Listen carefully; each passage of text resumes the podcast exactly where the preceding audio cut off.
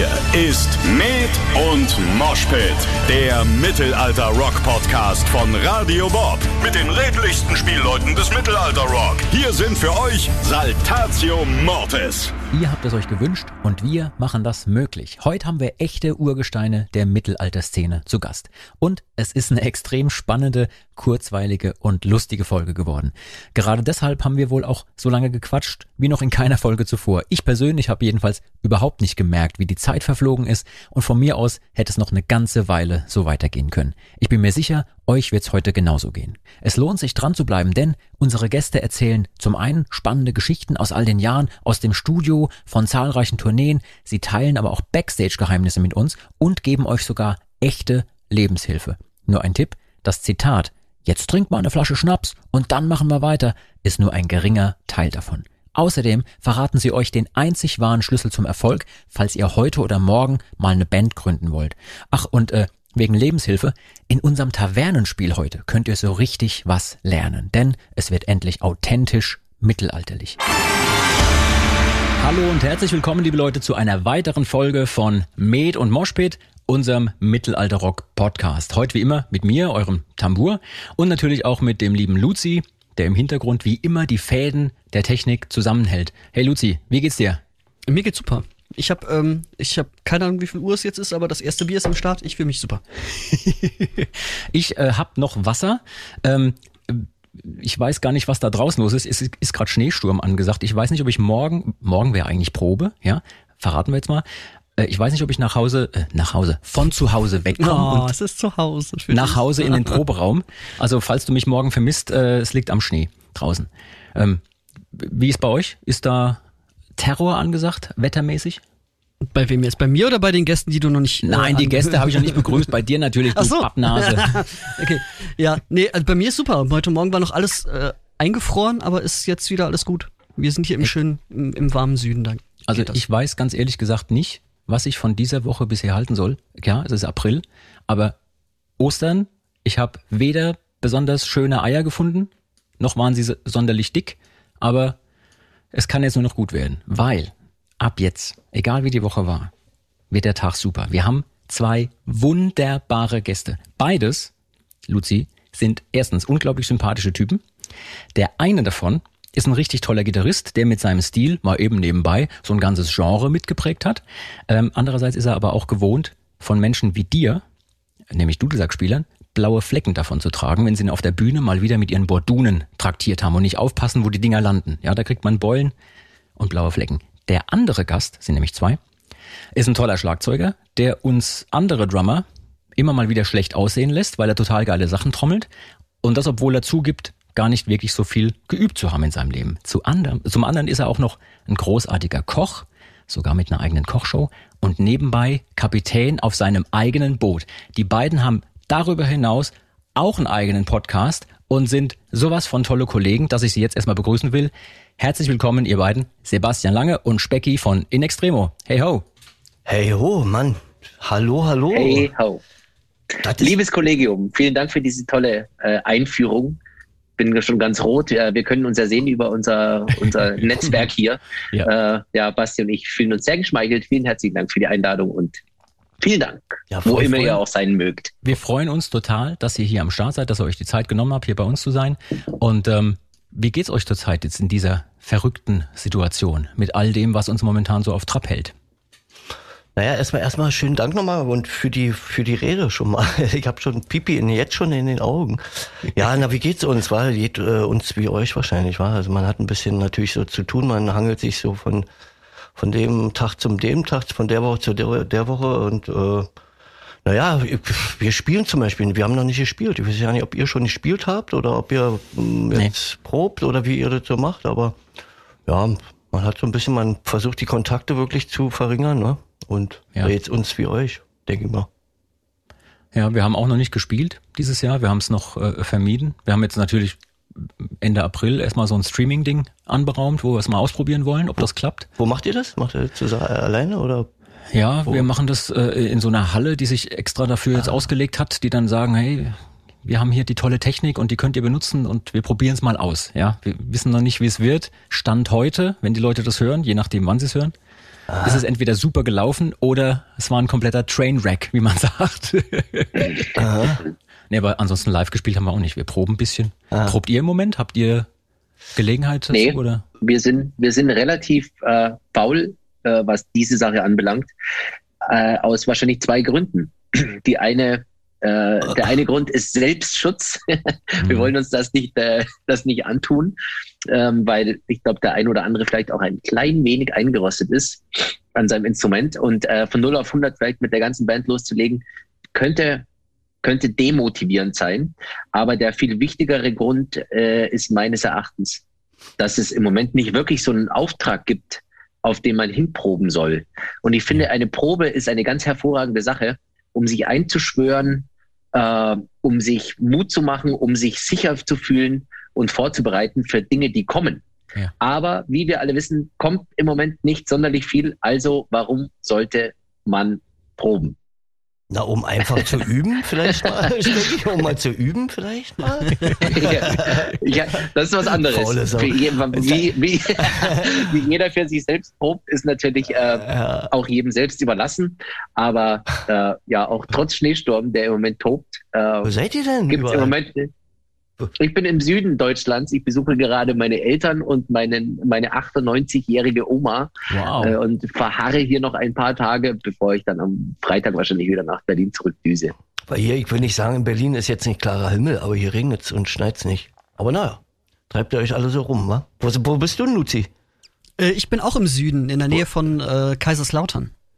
Ah, das, der genaue Ort wird nicht äh, verraten, oder wie? Ja, der das ist so weit im Wald, das findet eh kein Mensch. Luzi wohnt am, irgendwo am Ende des Waldweges wohnt der. In einer Lehm, Lehmhütte. Auf dem Betzenberg oder was? Der, der Waldweg endet auf dem Betzenberg oder wie? so ungefähr. Es gibt auch tatsächlich nur einen Weg hier rein ins Dorf. Und keinen, keinen anderen wieder raus. Also das ist wirklich äh, am Arsch der Welt, mitten im Wald. Und wo bist du, Jan, wenn ich fragen darf? Ja, ja, ich wohne im Ruhrgebiet jetzt seit einigen Jahren. Ruhrgebiet aus äh, ähm, Köln oder nee, kleiner Spaß. Nee, Mülheim, Mülheim an der Ruhr. Ja. Und äh, äh, gestern hatten wir so eine Mischung aus Sonne und äh, Schneesturm, immer so im 10-Minuten-Wechsel. Äh. Und dann habe ich es tatsächlich geschafft, so ein bisschen spazieren zu gehen, noch bei Sonne und dann Tür rein zu Hause, rums, alles von oben wieder nach unten. Also und jetzt heute ist nur Alarm hier. Äh, also ist richtig krass. Aber das ist, naja, ist das gute Probewetter sowas immer? Nee, kein Stück. Nee, war. Jan, darf, darf, ich kurz, darf ich kurz dazwischen grätschen, weil du gerade Mülheim an der Ruhr äh, sagst, du ja. wohnst ja jetzt an, anscheinend ja. da, ja? ja.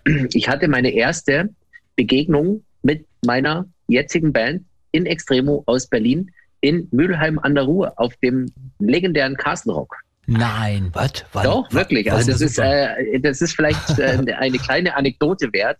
Ähm, es muss gewesen sein im Jahr 2002. Ja. Da war ich äh, ah. äh, ganz neu der Schlagzeuger damals bei der Band Letzte Instanz aus Dresden. Und ähm, in meinem ersten Festivalsommer, den wir praktisch da gespielt haben, war eine Show am Castle Rock. Da haben wir irgendwann, was weiß ich, um 16 Uhr gespielt oder so. Und der große Headliner des Abends war natürlich die damals schon legendäre äh, Berliner Ausflugsgemeinschaft in Extremo. Ja. und ich habe hab dann damals schon mir gedacht, wow, coole Band, coole Jungs, da Willst will ich auch spielen? mal hin, wo die, wo die sind und so berühmt und so toll werden. Und schwuppsiwupps, äh, acht Jahre später, ja, war es dann soweit. Das finde ich bei euch beiden übrigens interessant. Schwecke bei dir zum einen, aber auch Basti bei dir. Ihr beiden seid in einer, man kann sagen, einer der wichtigsten Band, wenn nicht sogar die wichtigste Band, die Mittelalter-Rock-mäßig Vorreiterrolle hatte, ähm, kommt aber beide ursprünglich musikalisch aus einer ganz anderen Ecke und das finde ich total spannend, ähm, weil es mir selber auch so geht. Aber Specki, bei dir weiß ich, du hast natürlich auch so ein bisschen diesen, ja, ich sag mal, akademischen Hintergrund. Ne? Du hast, wie man so schön sagt, Schlagzeug studiert, auch wenn äh, keiner weiß, was das dann bedeutet. So, äh, man hat dann so einen Zettel, auf dem das draufsteht. Äh, Basti, du hast ganz viel Mucke gemacht im, im Bereich auch von ja, modern Crossover-Kram, hast in den 90ern äh, alles ja. Mögliche gemacht. Und ähm, das finde ich total spannend. Wie habt ihr euch denn äh, darauf eingegruft? Vielleicht, Basti, vielleicht kannst du kurz sagen, wie war das denn für dich so Ende der 90er zu so einer Truppe zu kommen, obwohl du eigentlich aus einem musikalisch anderen Bereich warst? Mhm. Naja, ich habe ähm, ich hatte ein bisschen die erste Berührung, sag ich mal, mit dem Mittelalter überhaupt war, weil ich als Zuckerbäcker gearbeitet hatte, mal eine Zeit lang in den 90ern. Du hast, hast du recht, hast du gut recherchiert. Ähm, ich komme natürlich eher so ein bisschen, naja, aus dem Metal-Bereich, äh, so wie man ihn in den 90ern definiert hat. Also Prong und sowas, solche Sachen, ne, Clawfinger und so weiter. Und äh, habe mich aber auch schon immer so interessiert auch für World Music und so weiter und hatte dann auch manchmal so die Einflüsse vom Mittelaltermarkt, die so abends so hast, kennt ihr ja sicherlich auch. Wenn man ja. dann so sitzt und dann fiedelt noch mal, wenn es jetzt nicht unbedingt Nikolai de Tresco ist, irgendwie fiedelt noch immer jemand am Abend. Äh, die Insider werden wissen, was ich meine. Und ähm, dann hat man so ein bisschen schon, äh, kommt man so rein und entweder findet man das gut oder nicht. Oder man wird so ein bisschen gepackt davon. Bei allem, bei aller naja, bei aller, bei einem Witz oder Gegaukel, was man so über die Dudelsäcke auch macht, kennt Lucia wahrscheinlich auch noch. Ich habe überhaupt keine Ahnung, wovon du redest. ich höre immer nur Gutes über uns. Er hat's ja, hat's ja doch auch was, was so ein bisschen einen in den Bann zieht. Oder zumindest in den Bann ziehen kann, ne, wenn man sich so drauf einlässt. Ja. Und ähm, ich hatte damals so Ende der 90er oder äh, Mitte der 90er fand ich auch zum Beispiel so eine Band wie Tea Party mal Ich weiß nicht, ob ihr die kennt. Ja. Äh, die haben sozusagen auch immer solche World Music Klänge auch schon immer drin gehabt der Fundament war vielleicht eher so ein bisschen, ja, Led Zeppelin, so Doors, so, aber auch teilweise Stoner Rock Anleihen und so. Kanadische Bands sehr zu empfehlen. Und, ähm, und dann äh, wurde ich 99 irgendwie gefragt, eigentlich nur Aushilfe mal zu machen bei den Extremo. Ja, und seitdem ja. bin ich immer noch dabei. Und, äh, und da hatte ich dann ja gesagt, erstmal so für die Tour, da habe ich dann die Tour denen so ein bisschen gerettet und dann äh, blieb's, blieb ich irgendwie dabei. Und dann, äh, der Gitarrist wollte dann auch nicht weitermachen oder war dann auch richtig erkrankt irgendwie so. Äh, und dann ist man ja irgendwie doch vielleicht so ein bisschen sogar gefesselt davon. Also mich mhm. hatte dann schon interessiert, auch diese Mischung aus härteren äh, Gitarren, Riffs ähm, und die Dual-Sack-Melodien äh, Hafer von Pi und so weiter, Nikla Harper, Drehler, das so irgendwie so zu verbinden. Das fand ich schon immer spannend und interessant, muss ich sagen. Das ist, das ist Basti auch, muss ich ganz ehrlich sagen, als äh, ja, praktisch jüngstes Bandmitglied äh, bei In Extremo schon ganz früh aufgefallen, dass äh, Basti ja nicht nur die meisten Songs schreibt und für das Musikalische eigentlich so ein bisschen federführend ist, oder was heißt ein bisschen, nicht ein bisschen, sondern federführend ist, äh, ist mir damals schon aufgefallen, dass die Songs von In Extremo, wenn sie weder äh, mittelalterlich bespielt sind oder auch noch nicht besungen sind, also praktisch von der reinen Rhythmusgruppenarbeit, eigentlich nach sehr amerikanischen äh, großen äh, Produktionen klingen, mhm. ähm, weil die, weil unsere Musik eben eigentlich so angelegt ist und Basti hat ja jetzt gerade eben, eben schon auch gesagt, äh, diese Fusion zwischen eben dieser kernigen Rockmusik und dann eben die mittelalterlichen Parts dann draufzupacken mhm. und praktisch alles zu veredeln, das äh, äh, liegt Basti schon sehr, sehr gut und das kann er wirklich äh, hervorragend und deswegen ja. ist es auch so schön, dass wir schon jetzt inzwischen seit elf Jahren, ich bin übermorgen seit elf Jahren bei In Extremo.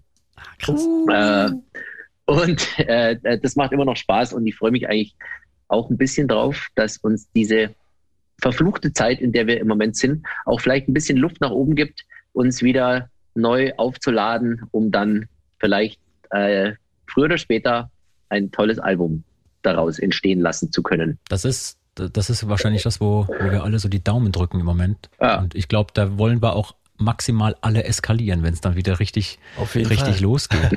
ähm, was ich total spannend finde bei euch beiden sind genau diese Einflüsse, die ihr damit reinbringt. Äh, Basti, äh, ohne dass ich äh, im Vorfeld das wusste, ähm, habe ich tatsächlich bei manchen Songs immer so gedacht, weil ich auch aus der Metal-Szene eigentlich komme, als, als Drummer ursprünglich, dachte ich so, Mensch, hier zum Beispiel jetzt so ein, ähm, so ein Riffing wie in der Strophe von Vollmond. Okay. So, das hättest du auch, das hättest du auch bei Helmet haben können. Zum Beispiel. Äh, meiner Meinung ja. nach. Naja, genau. naja, ja, es ist lustig, die, die, dass du darüber so denkst, wenn ich kurz einen Ausflug machen kannst. Vollmond, Vollmond ja. war sozusagen mein erster äh, der erste Song, den wir zusammen gemacht haben mit den Extrema, also ich als neuer Gitarrist, weil wir den so sozusagen als Testballon gemacht hatten.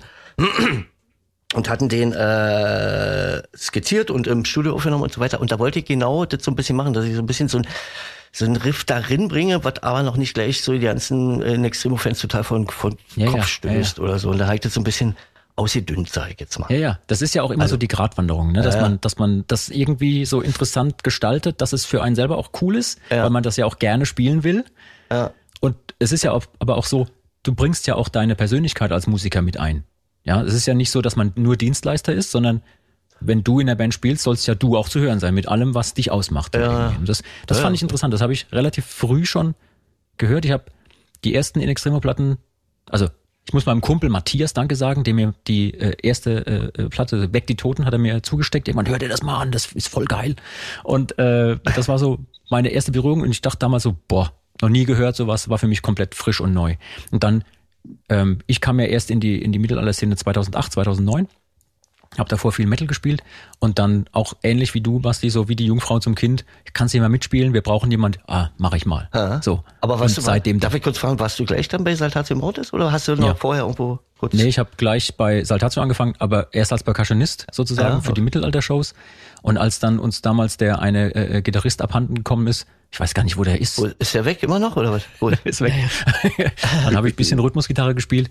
Ähm, und bei uns ist es ja so ein ganz seltsamer Kosmos, der die Leute auch immer wieder äh, äh, verwirrt, völlig verständlich. So, spielst du jetzt Schlagzeug, spielst du jetzt Gitarre, was machst du da eigentlich? Ja. E- Egal, ne? Und da haben wir immer so ein äh, bisschen hin und her gewechselt. Also ich bin jetzt auch im zwölften Jahr. Krass. Und ähm, was ich aber interessant fand, ist genau das, was ihr da auch jetzt gerade beschrieben habt, diese Einflüsse, die von woanders kommen, aber dort in dieser Szene, ähm, wie soll ich sagen, was völlig Neues liefern. Also so, was es in der Form auch so nicht gibt. Keine Band klingt so wie ihr. Das ist einfach so.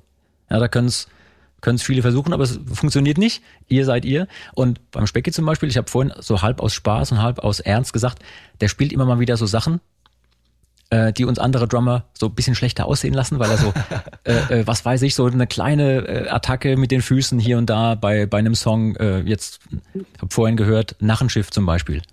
Da hast du dann so ein, So ein Overall, weißt du, so ein Over, der so über mehrere Etagen geht. ja, und dann, ähm, das finde ich cool. Ähm, was waren denn Specki, Herzlichen für Dank. dich, für dich Mucken oder, oder Songs, wo du gesagt hast, das hat dich wirklich geprägt ähm, und, und wirklich auch beeinflusst musikalisch? Also in meiner Vorzeit von In Extremo meinst du? Zum Beispiel. Mm, Also ich würde mich schon als äh, eigentlich äh, Rocktrommler bezeichnen. Ähm, und das ist auch die favorisierte Musik. Ich habe mich gestern auch mal wieder dabei ertappt, als ich sieben Stunden von Berlin äh, in die Nähe von München gefahren bin, äh, durch Schnee und Regen und äh, mit etlichen Staus, dass äh, ich dann letztendlich immer Musik gehört habe, die eigentlich dann so ein bisschen, ja, schon so annähernd 20 Jahre auf dem Buckel hatte ähm, oder hat. Ähm, da waren da waren viele Songs dabei oder viele äh, Sachen dabei, amerikanische Sachen, die ich mir immer wieder rein, reingezogen habe. Ich habe dann aber auch mal einen Ausflug zu den Genesis gemacht, weil ich mir gedacht habe, Genesis ist eigentlich so eine mega berühmte Band und eigentlich kennt man nur drei oder vier Songs. Mir ist aber dann aufgefallen, nachdem ich 20 Songs gehört hatte, dass man jeden kennt und zwar jeden auch mitsingen kann. Ah, na klar, der ist auch noch von Now und auch ja, klar, der darf auch nicht fehlen. Ähm, Im Großen und Ganzen würde ich sagen, mh, mein, mein erstes Rock'n'Roll-Erlebnis habe ich gehabt, als, also äh, laut meinen Eltern als Dreijähriger, als ich äh, in der Lage war, mir eine äh, Vinylplatte aufzulegen auf dem damaligen Plattenspieler, der im Wohnzimmer stand. Und da war äh, der Song von den Beatles, Drive My Car, äh, war so das erste Mal, wo ich so mir gedacht habe, boah, krass, das, irgendwie, das, das ist irgendwie die Energie, die mir gefällt. Und seitdem bin ich irgendwie mm, Rocktrommler und habe auch mal in der Big Band gespielt. Ich habe bei verschiedenen Drum-Shows gespielt, äh, bei einem sogenannten Flying Orchestra, wo wir äh, Bungee-Shows gemacht haben und von Wolkenkratzern gesprungen sind, mit Trommeln behangen. Und ja, also, also es, waren, es waren viele Stationen dabei in den äh, letzten 25 Jahren, würde ich mal sagen. Aber angekommen bin ich jetzt schon bei In Extremo und fühle mich da, wie gesagt, jetzt auch äh, an meinem fast elften Bandgeburtstag sehr wohl. Und ich freue mich wahnsinnig drauf, wenn es wieder losgeht. Und wenn wir uns dann vielleicht auf dem ein oder anderen Festival auch mal über den Weg laufen und ja, den Humpen zum Himmel reißen. In diesem Sinne, ne? Prost. Prost. Wie geht's denn euch momentan mit dieser seltsamen Situation? Ich meine, äh, wir teilen uns das Schicksal. Wir haben beide, äh, also beide Bands haben ein Album rausgehauen, für das wir nicht touren können, sozusagen. Ne? Ihr habt mit Kompass zur Sonne ein tolles Album gemacht, konntet nicht touren dafür, wie man es normalerweise macht. Ähm, für die Hörer da draußen, normalerweise ist für uns Bands ja so, man macht ein Album und dann ist man erstmal zwei bis drei Jahre beschäftigt mit Konzerte spielen und, und äh, hier Festival, dort Festival. Und jetzt, das ist ja auch so ein bisschen wichtig, damit die Leute da draußen wissen, hey, wir haben ein neues Album, wir haben neue Songs Und das ist zumindest in meiner Wahrnehmung so ein bisschen komplett verpufft. Ja, also für, für uns alle irgendwie, die wir da Musiker sind. Wie geht ihr denn mit der Situation um? Also wir haben äh, ganz bewusst, genau aus diesem Grund, den du gerade angesprochen hast, haben wir in unserem letzten Podcast ähm, bei einer anderen Radiostation äh, die ganze Podcast-Sendung unserem aktuellen Album Kompass zur Sonne gewidmet, weil wir eben eigentlich auch mal für uns so ein bisschen aufrühren wollten, was uns jetzt eigentlich auf Tour verloren geht, was wir sonst äh, vielleicht nachts im Bus besprechen, ja. äh, was, äh, wie man die Songs spielt, was sich ändert im Lauf der Tourneen innerhalb der Songs.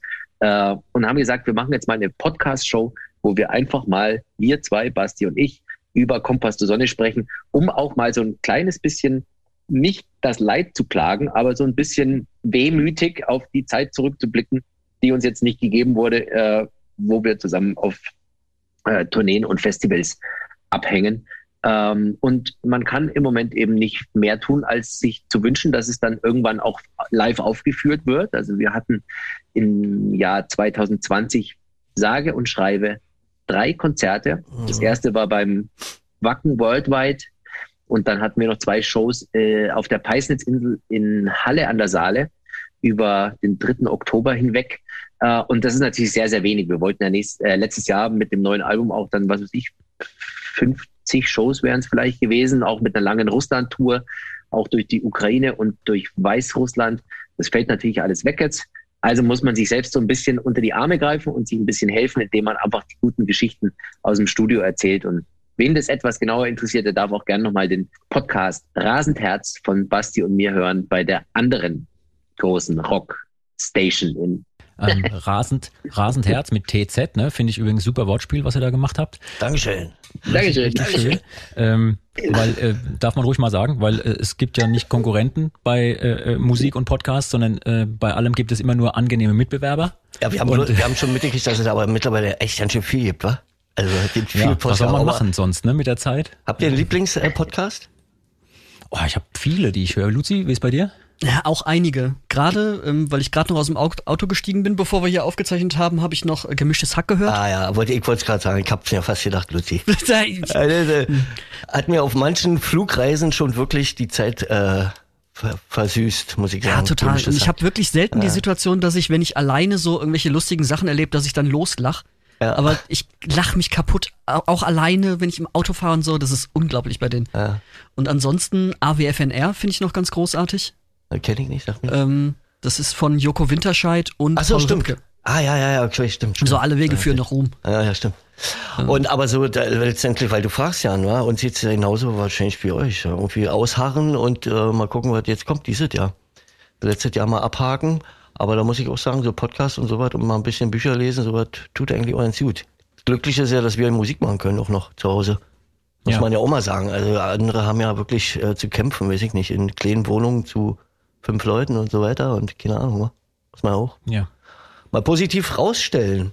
Oder? Sie vertreibt ihr ja. euch so die Zeit, wa? Wahrscheinlich, wa? Genau, also neue Songs, oder? oder? Witzigerweise haben wir teilweise zumindest äh, gefühlt mehr zu tun als vorher. Normalerweise ist ja so gewesen, du Komisch, hast irgendwie ein paar Shows gespielt jede Woche. Ja. Bei uns fing die Saison immer so Ende März, Anfang April an und dann spielst du so deine Shows, drei, vier Shows pro Woche. Ich meine, wir spielen auch nur Deutschland, Schweiz, Österreich, nahes Ausland. Ihr spielt ja da weitaus äh, weiter weg, da reden wir vielleicht mhm. gleich noch ein bisschen drüber. Ja. Aber ähm, und dann bist du wieder drei Tage zu Hause, arbeitest auf, was liegen geblieben ist. Auf Tour kann man ganz viel immer organisieren und besprechen und hat da seine Meetings und bietet sich halt an, wenn man eh auf einem Haufen hockt. Ja. Und jetzt ja, ist gefühlt jeden Tag was anderes und man versucht natürlich auch irgendwie, deswegen auch sowas wie der Podcast, mit seinen Leuten, mit seinen Hörern, mit seinen Fans Kontakt zu halten.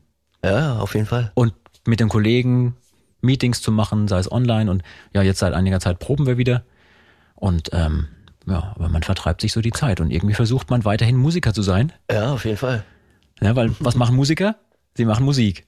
Eigentlich. Und, ne? und schlafen. Die saufen. Sa saufen und schlafen ja. Naja, so, so, so kommt man durch, wa? Hilft ja nicht. Ja. ja. Ähm, Wenn es jetzt zum Beispiel ums Musikmachen geht, wir haben es schon ein bisschen angesprochen. Ähm, Basti, du bist ja da auch ein sehr aktiver Part. Mhm. Ähm, ihr habt mal in äh, einer anderen Gelegenheit, habt ihr mal erwähnt, dass ihr teilweise auf so einem Boot probt. Das ist aber nicht das Boot, auf dem der Specki äh, äh, seine Zeit aktuell immer mal wieder so verbringt, oder ist es das? Nee, ist ein anderes? Das, das nee, das ist ein anderes. Mhm. Das Boot, äh, auf dem wir uns treffen, um Musik zu machen, ist ein äh, 120 Jahre alter Spreedampfer, der praktisch äh, in grauer Vorzeit der Touristen schon über die Spree buxiert hat der im Zweiten Weltkrieg zweimal versenkt wurde Boah. und beim zweiten Mal praktisch dann auch so hart getroffen wurde, dass die Maschinen stillgelegt werden mussten. Seitdem ist er fest äh, vor Anker im Treptower Park in Berlin, im Stadtteil Treptow.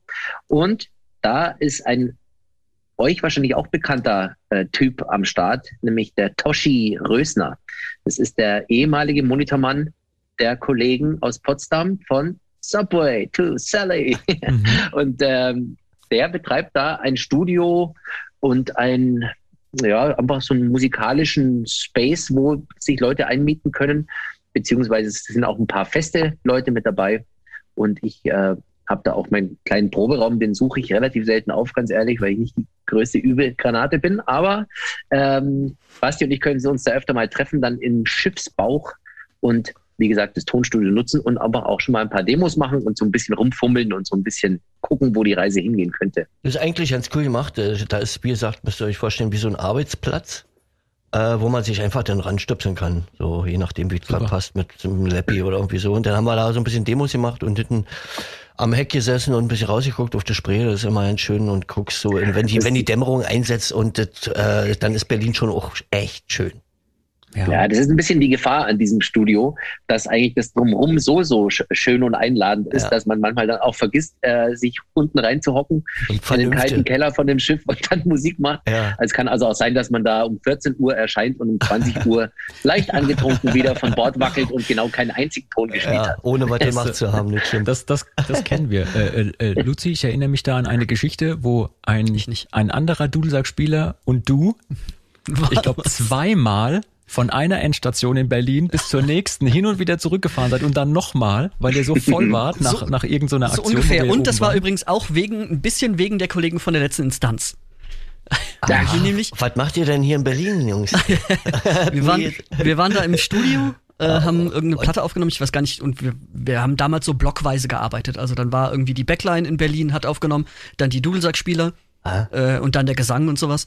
Und wir waren zu der Zeit, wo wir gerade da waren mit den Dudelsäcken, hat die letzte Instanz äh, da irgendeine Show gespielt und wir waren auf der Aftershow-Party, haben da vorbeigeguckt.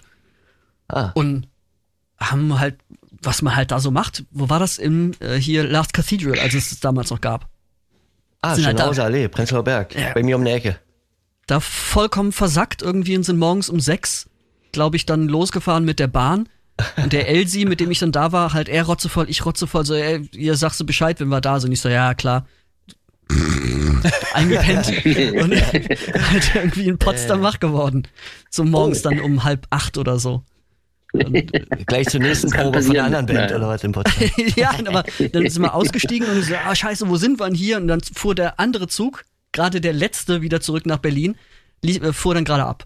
Und dann mussten wir erstmal gucken, wie wir wieder oh zurückkommen. Oh sind natürlich granatenmäßig zu spät ins Studio gekommen mit dem Kater aus der Hölle.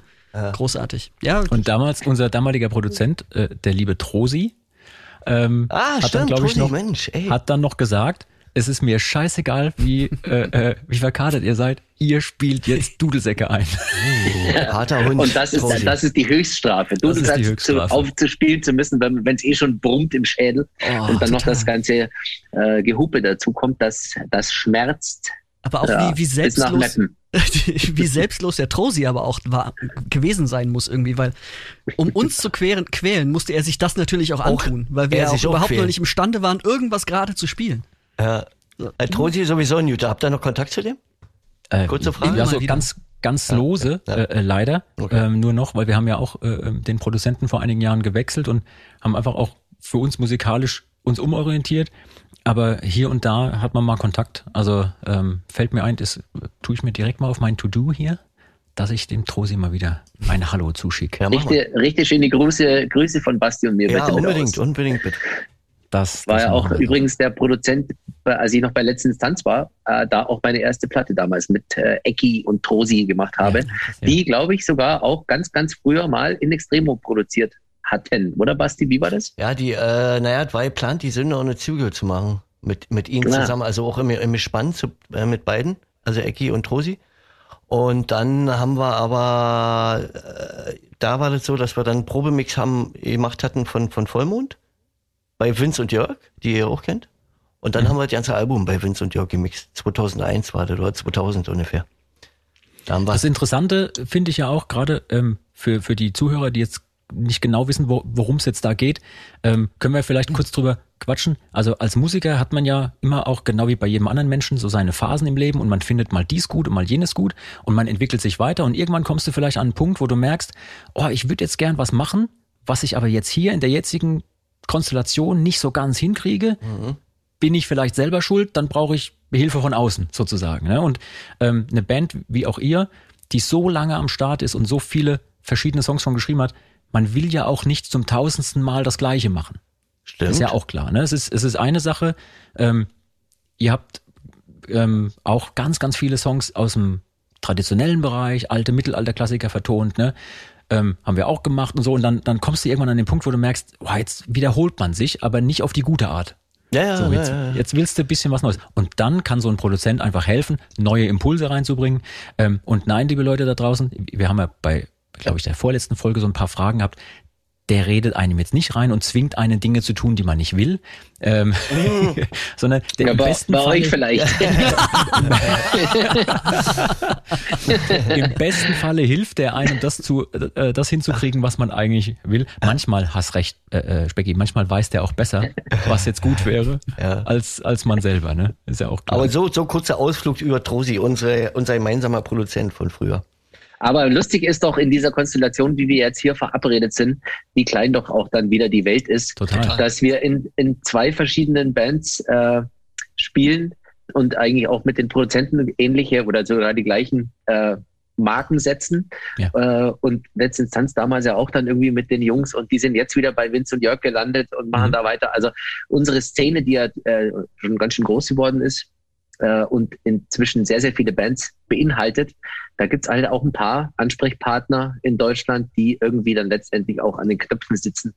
Und das ist doch immer wieder schön, was so wie früher, äh, äh, wo ähm, in der Disco-Phase Frank Farian in München einfach alles produziert alles, hat. Halt alles wegproduziert. Richtig. Ja. ja, und alles, alles Hits waren dann auch, komischerweise. Also, Auf jeden Fall. Dann kennst du ja auch dann jeden Song. Wenn, wenn ihr Songs, wenn ihr Songs schreibt und äh, jetzt zum Beispiel in eurem kleinen äh, ähm, Proberaum da wunderschön an der Spree äh, auf dem Boot, wie geht ihr da vor? Ihr habt äh, ähm, ein paar musikalische Ideen. Basti, du hast vielleicht ein paar Riffs oder mhm. Melodieideen oder habt ihr schon ganz konkret auch Texte, an denen ihr entlang arbeitet? Da gibt's ja ganz viele verschiedene Verfahrensweisen. Wie macht ihr das? Na, schon so wie du, wie du angedeutet hast. Also ähm, ich habe manchmal entweder Skizzen, die aus der Gitarrensicht, sage ich jetzt mal so, kommen, oder Drums mal ein bisschen skizziert, ein Riff dazu, Ruffel macht, eine Hook äh, für ein Refrain, eine Dudelsackmelodie mache ich manchmal auch. Und dann die zweite Variante ist, dass wir, das macht ja wahrscheinlich auch, äh, traditionelle Sachen aufgreift und die im Grunde in ein gutes neues, naja, Bett arrangiert, so rin arrangiert. Dann gibt's die Variante, dass ich irgendwie nur ein Riff habe und das vielleicht Specky vorspiele oder Kai vorspiele, unserem Bassisten. Mm, und dann auf dem besagten Schiff, dann, wenn es so ein bisschen ausgegoren ist und ich dann, manchmal mache ich nie Gesang auf, so, so ein Hilfsgesang, irgendwas mit irgendwelchen Pseudo-Englisch äh, oder irgendwas. Und dann ist das soweit, dass man das so ein bisschen vorspielen kann. Und dann trommelt entweder Specki was drauf, wenn jemand einfällt oder auch nicht oder wie auch immer. Und dann tastet man sich so ran. So, und dann hat man, das macht ihr wahrscheinlich auch so, ne? Du bist ja, ich ja wahrscheinlich seid ihr die Band Mastermind, so habt ihr ganz viele bei euch so in der Band.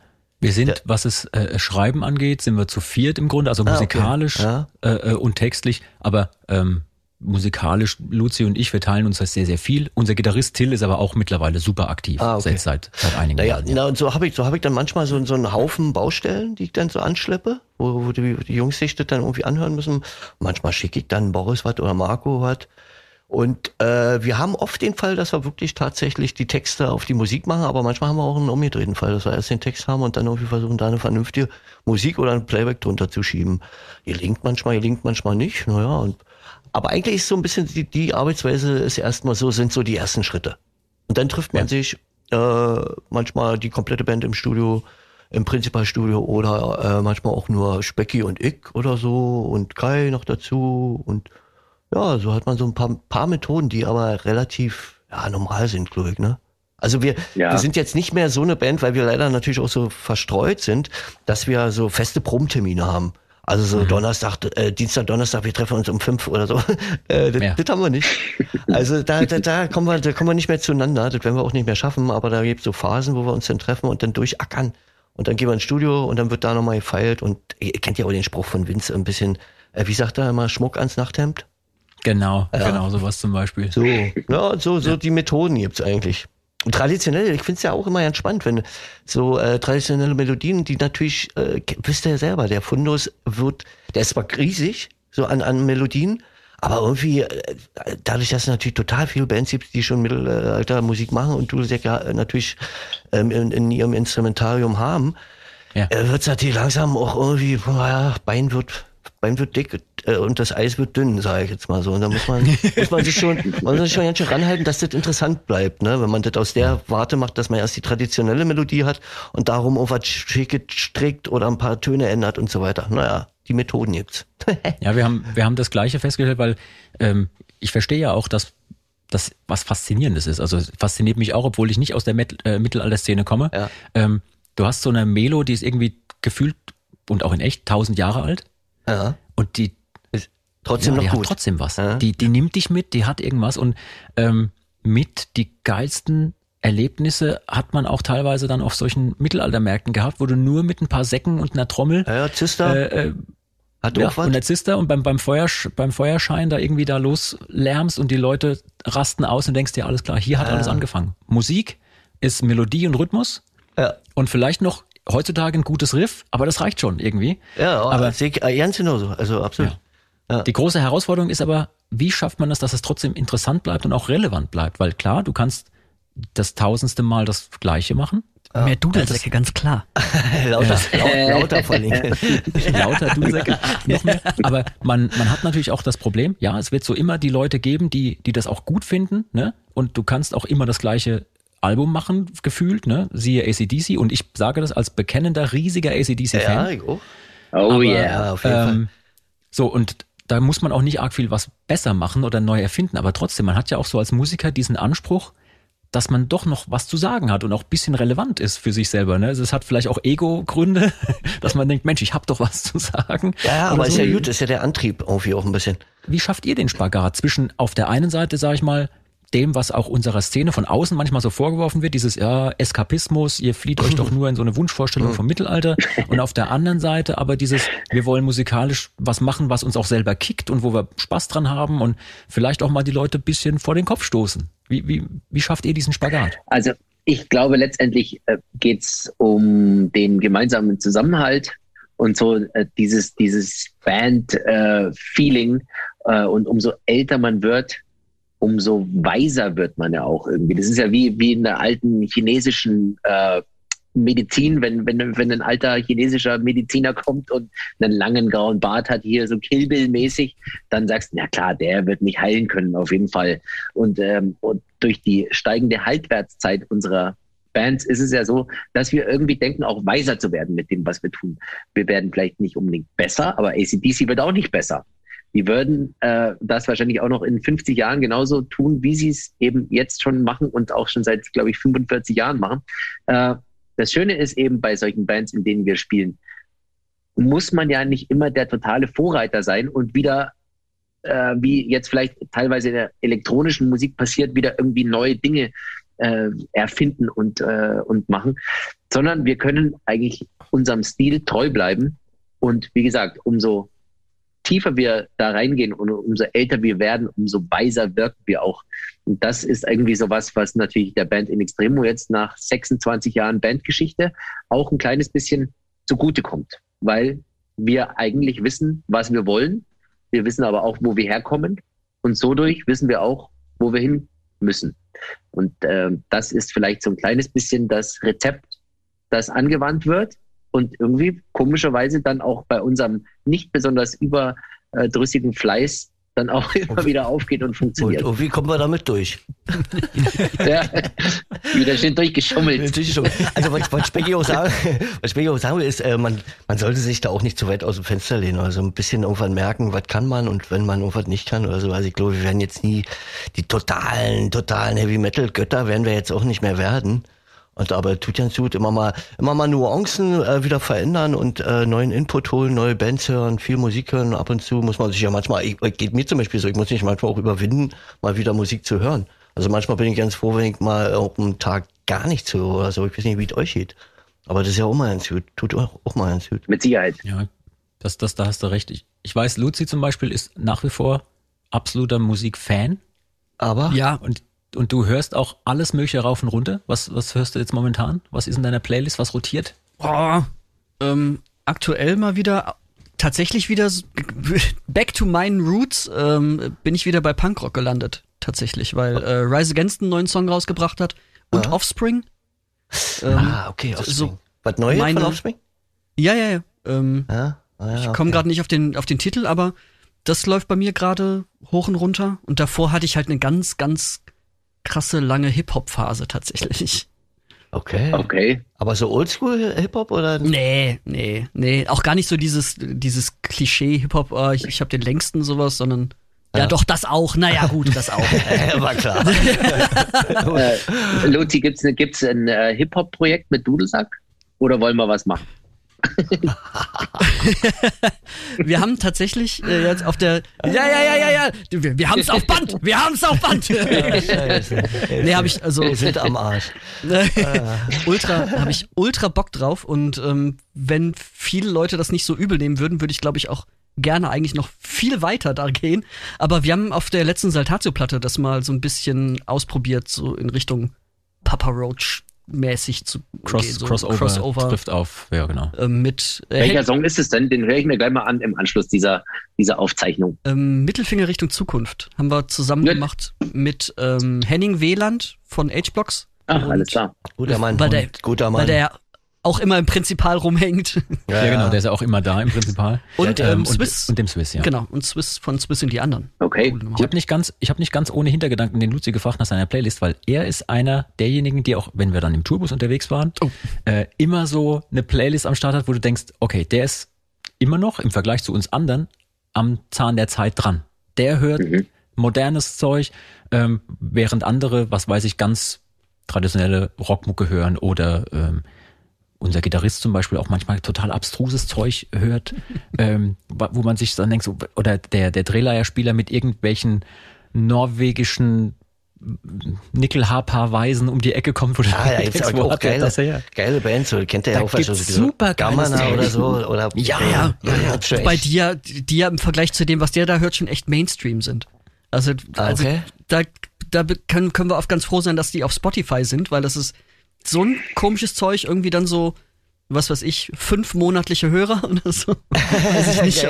Also der ist da, der ist da ganz tief im, im ja. Game drin, irgendwie ganz abgefahren. Ja, auch, auch Lucy ist eigentlich auch derjenige, ich sag mal bei uns intern, der so mit die modernsten Einflüsse reinbringt. Also, ich weiß ja nicht, ob ähm, ich das verraten darf, aber äh, das hat der Vince äh, mir auch schon bestätigt, Luzi. Ach was? Oh. Ja, jetzt nicht, nicht jetzt, also, nicht jetzt abheben, wird, nicht abheben, da wird nicht also abheben. also gequatscht. Ja, da wird, naja, so ein bisschen hat, hat, hat Vince wirklich mal gesagt, na, der Luzi, der ist, der interessiert sich. Aber von dir war er auch ganz begeistert, Jan. So, und jetzt reicht's. nee, aber, aber, man muss ja, man muss ja auch äh, sich Input holen, war? Ist ja eigentlich, ist ja Absolut. ganz klar, logisch. Ja. Weil die, ich finde auch, ähm, ähm, die, die Sache äh, teilweise manchmal so schwierig, wenn man so Songs schreibt. Mhm. Ihr kennt es ja wahrscheinlich auch. Man hat so Nummern, die laufen einem innerhalb von wenigen Minuten aus den Fingern und das läuft von alleine. Man sitzt zusammen, komponiert was vor sich hin und weiß nach ein paar Minuten, alles klar, so wird die Nummer. Ja. Und dann gibt's wieder andere Songs, ähm, da arbeitest du drei Tage, vier Tage, fünf Wochen oder was auch immer dran mhm. und die sperrt sich und sperrt sich. Habt ihr wahrscheinlich auch. Ja, ja. ja? Ich schreibe jetzt ja so weit, dass ich also ja noch alte Ideen immer von, wie ich, 2000 und 2004 ab und zu mal rauskrame und die immer noch der Band vorspiele und die als neu, neu verkaufe. Und weil ich denke, jetzt probierst du nach zehn Jahren, nach zehn Jahren haben sie es vielleicht wieder vergessen, dass sie es mal scheiße fanden. Oder nicht so gut fanden, Entschuldigung, das Wort. Nicht so gut fanden, hol ich es wieder raus. Äh, ja, hat man, war die, die, die so richtig wegflutschten aber es war schon immer so. Irgendwie ganz komisch. Über die war man dann richtig begeistert, weil man früher so im Proberaum nach so einem 5-Minuten-Song hat man das mal rausgegangen, war, fühlte man sich wie ein Riesenheld, weil man innerhalb von fünf Minuten Musikgeschichte geschrieben hat. Ne? Und, ja. und dann gibt's die, wo man sich total verfrickelt und die immer nicht besser werden, aber man will's nicht wahrhaben. Was war denn auf dem, auf dem, ich sag mal, auf dem letzten Album, was war denn so ein Song für euch, wo ihr sagt, das war ein Flutsch-Song, der war sofort easy, der war am Start, da wussten wir nach kurzer Zeit, das wird gut. Da mussten wir gar nicht viel machen. Eindeutig Troja, war Specki? Wollte ich auch gerade sagen. Ja. Genau, der war, der war ein Selbstläufer. Ähm, und komischerweise auch textlich sofort fertig. Äh, weil bei uns ist es so, hat Basti vorhin auch schon ein bisschen angedeutet, bei uns entsteht meistens die Musik. Ja. Und dann äh, hat man einen Song, der fühlt sich nach irgendwas an. Äh, der klingt hart, der klingt kalt, der klingt trocken, keine Ahnung. Äh, oder ist was Liebliches oder eine Ballade oder was Rundes, Weiches, bla, bla, bla. Und auf diese, ähm, auf diese, ja, Gegebenheiten wird dann praktisch auch äh, ein Textthema überlegt. Das heißt, erst die Musik da, dann kommt der Text. Und bei Troja war es meines Erachtens so im Studio, dass es so einhergegangen ist. Also irgendwie hat die Rhythmusgruppe hat irgendwie da was hingenagelt. Ja. Äh, natürlich auch nach einer guten Vorproduktion von Basti irgendwie schon. Da hat man es irgendwie noch rübergewuppt und dann stand auch schon irgendwie Micha im Raum mit seinem Zettel und wollte, hey, hier, hier, ich habe schon eine Idee, ich habe ich hab schon eine Idee, wann seid ihr dann fertig? Ich will jetzt endlich singen. Also so ist es bei uns dann immer. Da geht dann auf den Sack, dann sagt Vince wieder, ah, Micha, mal, komm mal morgen wieder, geh mal hoch in den Aufenthaltsraum, mach dir mal eine Flasche Schnaps auf und so. Äh, und dann kommt äh, und eine Stunde später trinkt er eine Flasche Schnaps und 20 Minuten steht, steht er wieder da und, hey, ich will jetzt endlich singen. Also, schwierig. Sänger, Sänger sind überall gleich. ja. Sag ihm das nicht. Oh, ich habe ich hab ja immer noch die Hoffnung. Nee, so, ja, Sänger ticken eigen, auf jeden Fall. Ja, das, das, das Tolle bei Sängern finde ich, also das, was sie so großartig macht auf der Bühne, ja, und ihr habt ja auch, ihr habt einen super Frontmann. Also ich, ich finde auch bei, bei uns in der, in der Truppe, Dankeschön. Äh, unser, ähm, unser Alea ist für mich persönlich der beste Frontmann, mit dem ich jemals in der Band gespielt habe. So. Das, was den so großartig macht auf der Bühne, macht ihn manchmal, lieber Alea, wenn manchmal. du jetzt zuhörst, es tut mir leid, äh, macht ihn manchmal natürlich so, dass man, dass man denkt so, Alter, geh doch mal kurz raus. Ähm, und das geht euch wahrscheinlich auch so, weil Frontmann ist natürlich auch so, man muss extrovertiert sein, man muss auch so ein bisschen, ne, wie, ja. wie äh, Torhüter beim Handball, die müssen einen an der Klatsche haben. Das ist einfach so. Ja, voll, voll, Richtig. voll. Absolut, absolut. Äh, ich bin da voll deiner Meinung. Äh, das muss auch so sein, extrovertiert und so weiter. Gibt's ja auch den schönen Spruch, was passiert, wenn ein Sänger eine Glühbirne in die Fassung schrauben möchte? Sag's uns. Er steigt auf den Stuhl, hält die Glühbirne an das Gewinde und wartet, dass die Welt sich um ihn dreht. Sehr schön. Relativ, relativ passend für Sänger, finde ich immer. Ja, der Klassiker, da war er wieder. Ihr habt da äh, übrigens zu genau dem Song, also witzigerweise, es war nicht abgesprochen, aber ich hatte mir notiert, ihr habt so ein Video gedreht und das sieht so gut aus, also zu Troja. Das haben wir gesehen, als das rauskam und Luzi und ich so, Arschlöcher. Arschlöcher. Was haben die für ein geiles Video gedreht? Das sieht super aus. Also erstens, ihr seht großartig aus. Das sieht filmisch super aus. Ja. Äh, ich, ich hoffe nicht, dass es so unfassbar teuer war, wie es aussieht, denn es sieht richtig wertig aus, das Ding. Ähm, ihr habt da mit einem ganz tollen Typen auch zusammengearbeitet, ne? dem äh, ähm, Jörn Haltmann, ja. glaube ich. Ja. Ähm, und hab da, äh, ich habe so ein bisschen geguckt, Ringlockschuppen heißt das Ding, mhm. in Berlin oder sowas, ne? Habt ihr gedreht? Genau. Ähm, wie war das? Wie war dieser Dreh? Kalt. In erster, arschkalt. Ja, in erster Linie arschkalt, aber wir waren extrem glücklich, weil wir auch schon am Set gemerkt haben, wie man so schön sagt am Set, äh, dass das ein schönes, gutes, cooles Video wird. Und Jörn Heidmann sowieso ist ein guter Typ, er macht nur gute Sachen, nur hochwertige, ja. witzige, aber auch schöne Sachen und äh, tiefgründige. Meilensteine muss man auch sagen, schon ja, fast. Ja, oder? Ja, ja. Der hat unter anderem also. dieses Rammstein-Video gemacht, äh, ich habe keine Lust, ne? Also Wahnsinn. Ja. Also, Unglaublicher Typ.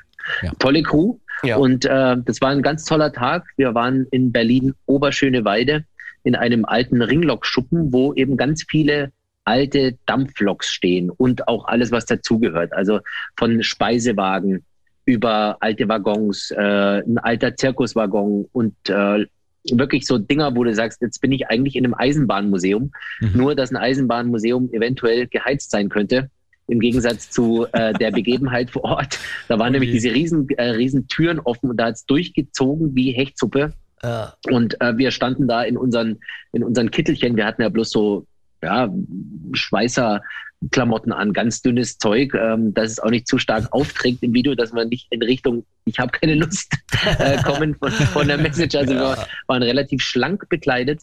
Ähm, und ich weiß, dass wir uns, glaube ich, morgens um sechs getroffen haben, ah. bis dann mal alles losgeht. Ihr kennt es ja selbst irgendwie ja. von den Videodrehs. Äh, es heißt um sechs Uhr da sein und um gefühlt zwölf Uhr mittags wird der erste, wird die erste Szene gedreht. Ganz so lange hat es nicht gedauert, aber es war trotzdem ewig lang und wir ähm, da hast du Maske und dann nochmal Fitting und dann guckt der nochmal drauf und dann stimmt's nicht gerade nicht, dann wird wieder umgebaut, wir müssen die andere Lok nehmen. Nee, das geht jetzt gerade nicht, weil da kann man den Kessel gerade nicht anheizen. Also das immer gleiche Ding, was ihr auch kennt von euren Drehs. Es dauert ewig. Äh, der der äh, Spruch heißt ja auch immer gern, hurry up and wait. Alles muss ganz, ganz schnell gehen, alle müssen ganz, ganz pünktlich sein und dann sitzen alle erstmal zehn Stunden rum. Und alle sitzen am ja. einzigen Heizlüfter in der Garderobe. Alle sitzen oh. drumherum. Ja, genau. Und dann musst du wieder raus ja. in die kalte Halle, in die kalte Lokhalle. Das war schon, uh, war schon krass. War schon, schon kalt. Das war anstrengend. Ja. ja. Und wir sind, glaube ich, dann nachts um eins da erst raus oder so. Ja. Okay, nach einem langen Drehtag. Und äh, das Video war dann aber auch im Kasten. Also wir legen auch Wert darauf, dass unsere Videodrehs immer innerhalb von einem Tag durchgezogen werden. Weil am, wenn ein zweiter Tag angehängt werden müsste, könnte es sein, dass wir so ein bisschen lame sind oder sagen, ja, hätte man eigentlich gestern noch fertig gemacht. Also wir sind so 24 Stunden Typen, äh, die es dann auch runterrocken. Und äh, ja, ich bin auch immer froh, wenn ich das Video sehe. Ja. Danke, dass du, äh, dass ihr das so durchlobt. Ich guck's mir auch mal wieder an. Also wirklich, hat uns äh, sehr, sehr gut gefallen. Danke auf ein Bier. Genau, oh, darauf. Ja. Wir weiter mit Wodka. Ich brauche auch noch eins. Darf ich mal ganz schnell loslaufen? Na klar, lauf 20 los, Sekunden alleine lassen? Go, go, go! Yeah! Was, was ich schon immer mal über den Specki loswerden wollte. Was der Specki noch nicht weiß, ist, dass er sich jetzt am besten gleich noch ein paar Korken holen sollte, die er nachher braucht für unser allseits beliebtes Tavernenspiel. Das machen wir aber erst später. Ähm, ich bin zurück, meine Herren. Sehr gut, Specki ist wieder am Start.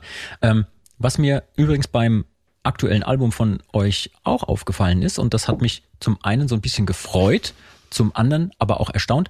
Ähm, ihr habt mittlerweile es auch ähm, euch zum, zur Aufgabe gemacht, so ein bisschen politisch euch zu orientieren. Das ist etwas, das habe ich von In Extremo in der Form so bis dahin noch nicht gehört gehabt, habe mich aber wirklich gefreut, das so zu, zu sehen. Ähm, seit eigentlich Quid pro Quo habt das schon gemacht, ne? Dass ihr auch mal hier und da politische Kante gezeigt habt mit mit äh, Songs. Oh, ähm, eigentlich auch schon immer mal vorher. Naja, also ab, ab und zu, aber. In der Deutlichkeit oder so, ne? Nee, in der, in der Taktung eher. Ich glaube, die Taktung ja. nimmt eher zu, äh, wie oft wir so ein bisschen in die politische Richtung gehen, obwohl wir niemals eine politische Band werden. Ja. Aber haben wir schon mal öfter, hatten schon auf äh, Macht und Dummheit zum Beispiel, hieß mal ein Song und so weiter. Mhm. Aber hab, hast du schon recht. Und bei jetzt, also was mich gefreut hat, war halt dieser ähm, Song äh, Saigon und Bagdad zum Beispiel. Mhm. Äh, ganz klarer Antikriegssong, fand ich, fand ich super. Wie kam es denn dazu? Und äh, auch ganz offen gefragt, weil ich das nämlich kenne aus eigener äh, Anschauung hier bei uns in der Band. Wie sehr wurde diskutiert, ob man so ein Ding macht oder nicht? Da wird nicht viel diskutiert nee? bei uns, weil bei uns schlägt das Herz äh, bei uns allen am rechten Fleck, sage ich mal. Ja. Wir sind Pazifisten, wir sind absolute Kriegsgegner, wir schämen uns dafür, wie viele Kriege auf der Welt toben. Und ich finde, äh, also eine Diskussion hat es da nie gegeben, äh, wenn jemand mit einem guten, äh, mit einer guten Idee um die Ecke kommt, kriegt er auch sofort von allen die Unterstützung, wieder einen politischen Song zu machen. Was finde ich ganz wichtig ist, weil jetzt zu sagen, oh Jungs, es geht wieder ins Studio, wir brauchen noch was Politisches, bin ich zum Kotzen. Äh, wenn aber die Inspiration da ist, eben was Politisches zu machen, wie zum Beispiel auf dem Album Quid pro Quo, da war es ja Lieb Vaterland, ja. auch ein ganz klarer Antikriegssong. Und jetzt Saigon und Bagdad auf Kompass zur Sonne. Äh, das sind Sachen, die kommen auch aus tiefster Überzeugung. Also wir schreiben nicht nur Songs wie Sternhagel voll aus tiefster Überzeugung oder frei zu sein, sondern eben auch mal, äh, wir sprechen auch mal Themen an, die, an denen man nicht vorbeikommt. Äh, guck die Nachrichten an, gut, die sind seit 13 Monaten mit einem Thema äh, überlastet, aber man darf deswegen nicht denken, dass es nicht nur andere Shit-Themen auf der Welt gibt, ja. die gerade ein bisschen ausgeblendet werden. Und wir stehen völlig dazu, dass wir von Kriegen nicht nichts halten. Ja. Gar nichts. Als es um die Thematik ging, da waren wir uns total einig. Das Einzige, wo so ein bisschen kontroverse Diskussion war, war irgendwie der Wortlaut mhm. im Text. welche Wörter wir da so benutzen oder so. Aber da sind wir in einer, äh, haben wir eh eine Marschrichtung, muss ich mal sagen. Da Kriege und so weiter kommt mit uns nicht in die Tüte. Ja. Aber gar nicht. Das, nee, gar nicht. Das, das geht uns, geht uns ja genauso. ähm, wir haben natürlich auch so die Problematik, dass wir auch da so einen Spagat immer hinkriegen müssen. Ne? Wir wollen, also niemand will, glaube ich, in der Band spielen, die den erhobenen Zeigefinger die ganze Zeit oben hat und sagt, Mensch, genau. ihr da draußen macht das mal endlich besser und ja, dann ist man so der, die moralische Instanz, die, die ja. nur jammert oder so. Ne? Das will man ja auch nicht, aber natürlich. Naja, das ist schon ein sehr sensibles äh, Thema, so wie man es formuliert auch. Ja. Es ist sensibel, aber ich glaube, man darf sich einfach auch nicht äh, verstecken nee, oder nicht, äh, nicht äh, das hinten anstellen, weil nee. ähm, ich sehe uns nicht als Moralapostel, uns Musiker und schon gleich mhm. gar nicht uns unterhaltende Musiker. Wir sind, wie gesagt, da keine äh, total politischen Bands, aber wir haben auch eine Meinung und wir haben eine Denke ja. und wir stehen auch für etwas, weil es kommen ein paar tausend Leute auf unsere Konzerte, mhm. bei euch auch und ähm, die, die, die dürfen auch wissen, wie wir denken die Leute, die da oben auf der Bühne stehen. Ja. Man, man muss nicht immer nur der totale Entertainer sein und äh, für Jux ja. und Dollerei sorgen, sondern man kann auch mal dann diese fünf Minuten äh, im Programm einem Thema widmen, was äh, ja, vielleicht gar nicht so ganz geliebt ist, ähm, jetzt damit konfrontiert zu werden bei einem Spaßkonzert. Aber dafür haben wir auch noch ganz, ganz viele andere Songs immer im Gepäck, um die Stimmung dann auch gleich wieder hochleben zu lassen. Ich denke auch, die Mischung macht's da aus. Du hast gerade gesagt, Schwecki, dass ihr ähm, ja auch tausende von Leuten vor der Bühne habt und ihr habt den geilen Vorteil, dass ihr auch tausende von Leuten im Ausland vor der Bühne habt. Ähm, ich habe immer so geguckt, ihr seid ja auch total aktiv in Russland und ähm, ja, ja mhm. so Südamerika war am Start und Russland, jetzt musst du den natürlich äh, wegen Corona auch verschieben, ist ja klar. Aber ähm, was waren denn, wenn ich mal so fragen darf, die zwei verrücktesten Dinge, die euch jemals hm. im Ausland bei irgendeiner Show oder bei irgendeiner Tour passiert sind? Irgendwelche, egal was es ist. Also fällt mir ad hoc äh, ein Wochenende ein im Jahr 2014, wenn mich nicht alles täuscht. Da haben wir gespielt äh, auf dem legendären Wacken Open Air. Das ist ja noch in Deutschland, aber ist ein Riesenfestival. Ihr kennt es auch, ihr habt da auch schon öfter mal gehupt. Äh, ist ja immer so ein Meilenstein. Ähm, die Agentur kommt irgendwann um die Ecke und äh, dann steht in der Mail Wacken Open Air am, was weiß ich, 3.8., um irgendwas zu sagen. Und dann sagst du schon, yes, geil, wir spielen wieder Wacken, das wird super. Äh, nur, dass eben im Jahr 2014 ein Festivalwochenende zusammen geschustert wurde äh, von unserer Booking-Agentur, wo wir eben am Freitagabend in Wacken gespielt haben vor ungefähr 90.000 Leuten, die total ausgerastet sind. Äh, Im Anschluss an das Konzert ist Band und Crew abkommandiert worden nach Polen zum legendären Woodstock Open Air. Boah. Und auf diesem Festival sind nicht 90.000 Leute vor der Bühne wie in Wacken, sondern da stehen 750 ist doch dieses riesen Monster-Festival, ja, wo man ja, ja. immer dann Aufzeichnungen sieht und denkt, wo, wo, hören denn die Leute auf? Wenn man nicht, wenn man nicht da war, kann man es nicht glauben. Man kann es nicht glauben. Und es ist wirklich äh, eine persönliche Erfahrung von mir gewesen, dass wir eben in Wacken losgefahren sind und gesagt haben, wow, was war das für eine tolle Show und das hat mega Spaß gemacht und die Leute sind ausgerastet, aber wir fahren jetzt nach Polen. Und das war dann praktisch, wenn du sagst, du spielst so einen Warm-up-Gig äh, von Tour oder sowas in einem kleinen Club vor 200 Leuten und du sagst, komm, wir müssen mal die Songs mal kurz uns drauf schaffen, lass uns mal einen Warm-up-Gig machen in einer ganz kleinen Klitsche äh, und dann fahren wir auf die Tour. Und so war dann irgendwie dieses 90.000 Festival in Wacken, weil man dann losgefahren ist, um am, um am nächsten Tag vor 750.000 Leuten zu spielen. Oh. Und da war es wirklich so. Ich konnte mich in diesen 80 Minuten Show, die wir da gespielt haben, nicht an diesen Anblick gewöhnen. Ich habe äh, hinter meinem Schlagzeug rausgegrinst und habe mir gedacht, Alter, was ist denn hier los? Ich glaube das nicht. Und nach der Show gehen wir immer an die Bühnenkante, verabschieden uns vom Publikum, verneigen uns und laufen dann praktisch zur Seite weg nach hinten äh, und verlassen die Bühne. Und ich bin bei diesen, bei diesen paar Metern über die Bühne laufend nach der Verneigung, musste ich mich nochmal umdrehen und nochmal in die Massen schauen und nochmal mich selbst kneifen. Äh, äh, ist das jetzt ein Traum oder was ist denn hier los oder was ist das für ein Film? Weil es einfach äh, so eine unfassbar gigantische äh, Atmosphäre war. Ähm, und das war irgendwie so mein, mein Riesen-Auslandskick äh, mit In Extremo, dieses Konzert beim Woodstock Open Air in Polen. Jeder, der da noch nicht war, soll sich vielleicht mal dahin bewegen, wenn es denn dann auch wieder Festivals gibt, weil das ist wirklich eine Hausnummer, die kennt man nicht. Wahnsinn. Das stimmt. Also ich habe ja, das Lustige war noch bei dem Konzert, die hatten vor der Bühne eine riesengroße hohe Holzwand hingebaut. Und damit die Leute da nicht, die waren natürlich auch alle besoffen und, und irgendwie, naja, wie ich, auf was die irgendwie noch waren, auf Pille und so weiter, war es ja ein bisschen so ein gemischtes Festival, also auch Hippie, Hippie-Zeug und so ein bisschen alles, nicht nur Rock. Äh, und da war eine riesengroße Holz, naja, Wand die mit Seife, ja. mit Seife eingeschmiert waren, damit die Leute da runterrutschen. Und die sind dann, da, die sind dann auch runtergerutscht. Ne? Die sind da rangesprungen und sind runtergeklippert, so runtergerutscht in den, in den Modder und in den, in den Schlamm. Das war ein Bild für die Götter. Und, und Specky hat recht, wir, wir hatten dann Glück, wir haben dann abends gespielt, also wirklich jetzt auch nicht nur so verbraten am, am helllichten Tag, haben abends gespielt und wenn du dann in diese 57.000 Leute in diese Lichtermeer geguckt hast, das ging dann natürlich hinten so ein bisschen so ein Berg hoch, so ein bisschen, das war äh, unfassbar. Also klar, Rock am Ring ist schon gigantisch, wenn du 50.000 Leute oder 100.000 Leute da zu stehen hast, Wacken genauso. Aber dann nochmal in Polen, diese Menschenmassen, das war ah, wirklich irre. Das was, ich noch, was ich noch, wenn man jetzt diese ernsten Geschichten, die man so erlebt hat im Ausland, die fallen ja einem erst wieder ein. Äh, wir hatten mal was in Mexiko irgendwie 2000. Da haben wir gespielt auf so einem Festival, äh, war Open Air draußen. Und ich versuche mal kurz zu fassen. Haben unser Konzert gespielt irgendwie, was war so ein spontan Ding und die Leute haben es ja nicht begriffen, was da jetzt auf der Bühne abhing. Und dieser ganze Platz waren irgendwie so, naja, 13, 15.000 Leute, also Open Air, Freiluft.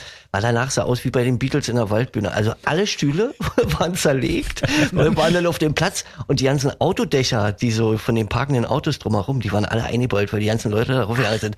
Das war ein Bild für die Götter.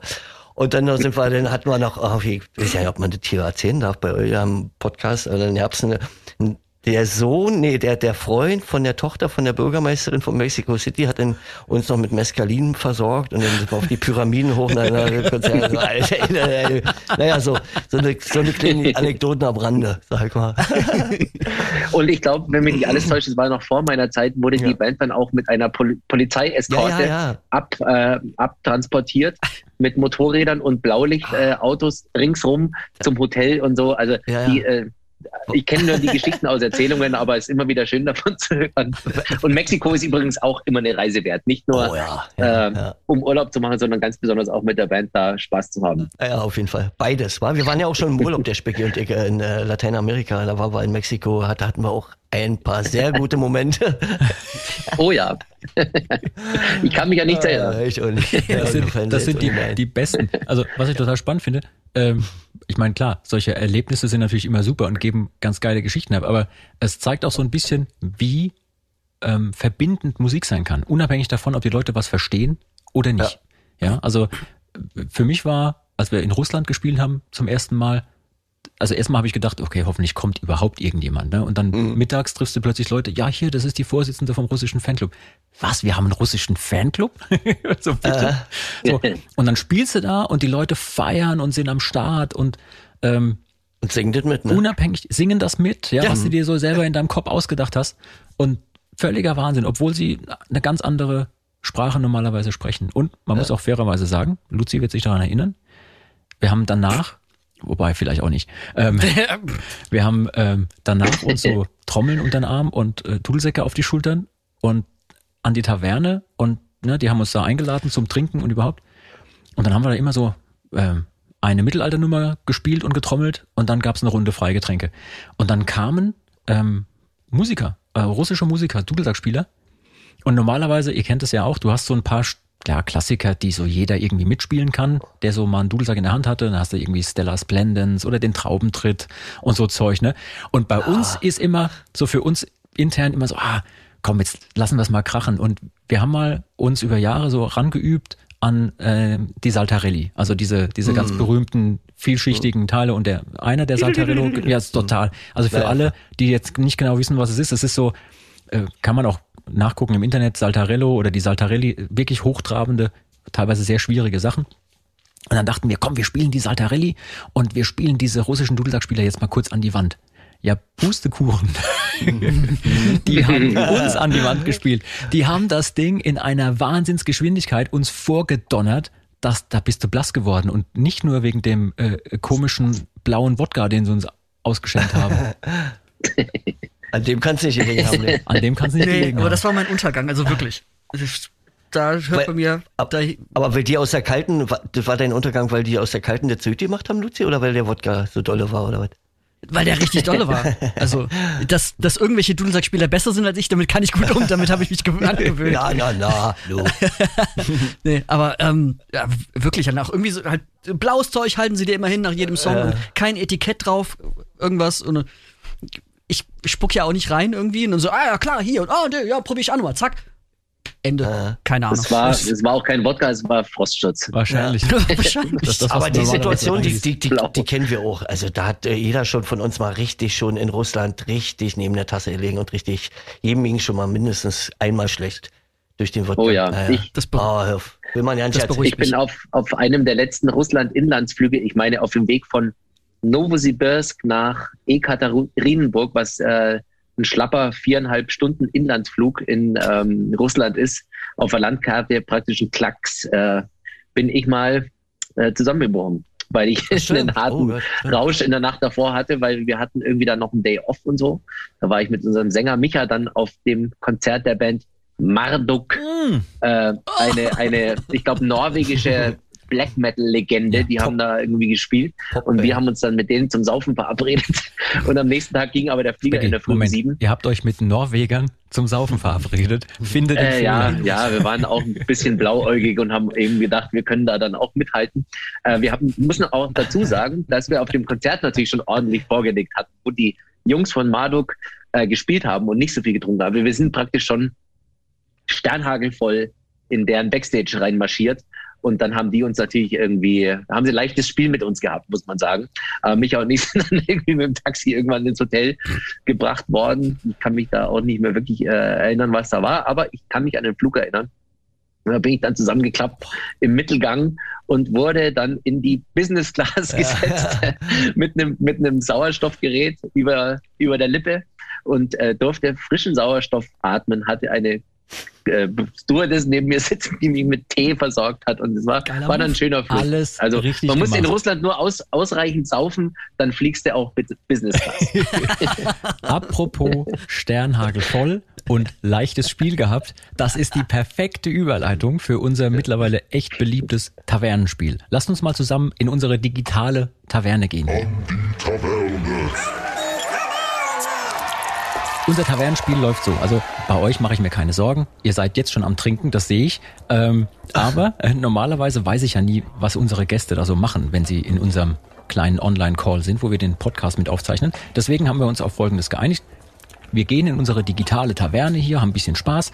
Ähm, unsere Gäste lösen mit uns zusammen immer ein mittelalterliches Rätsel. Das ist immer ein bisschen was anderes. Und damit wir wenigstens so klingen, als wären wir besoffen, haben wir diese Korken. Und die halten wir uns dann gleich beim Sprechen zwischen die Zähne. Falls ihr keine Korken habt, habt ihr bestimmt irgendetwas anderes in ähnlicher Größe oder Form oder was auch immer, äh, was wir ein bisschen zweckentfremden können. Unser Elsie hatte sogar zwei Schalmeien in der Schnauze. Also äh, Quer. quer. Wow. Nee, stimmt nicht. Aber ja. Verrückt, verrückt. Und ähm, ihr habt gerade so schön ähm, die Überleitung gebracht, sozusagen mit Sternhagel voll. Ähm, übrigens, der Song lief bei uns, also euer Song Sternhagel voll, lief bei uns in der Pre-Show-Playlist, also die Playlist, die immer kurz vorm Konzert läuft, zum Aufwärmen. Ja, darf man nicht sagen, sage ich trotzdem, ist egal. Wenn ihr die GEMA, GEMA-Gebühren Yes. ordentlich bezahlt. Wir haben natürlich ja. alle Gebühren immer bezahlt. Äh, wenn ihr da ähm, nachfragen wollt, ähm, Ey. einfach eine E-Mail Elsie an. Okay, so, ähm, wir haben also ein tolles Tavernenspiel, es ist total beliebt bei den Leuten. Ähm, und ich habe auch für euch heute ein wunderbares kleines mittelalterliches Rätsel. Und da ja der Specki auch ein ähm, passionierter Koch ist, habe ich mir gedacht, ich mach mal was so mit Kräutern. Ja? Und ähm, ihr kennt Hildegard von Bingen, die war im 12. Jahrhundert sehr aktiv als äh, in verschiedenen Bereichen, aber eben auch mit Heilkunde und Kräutern.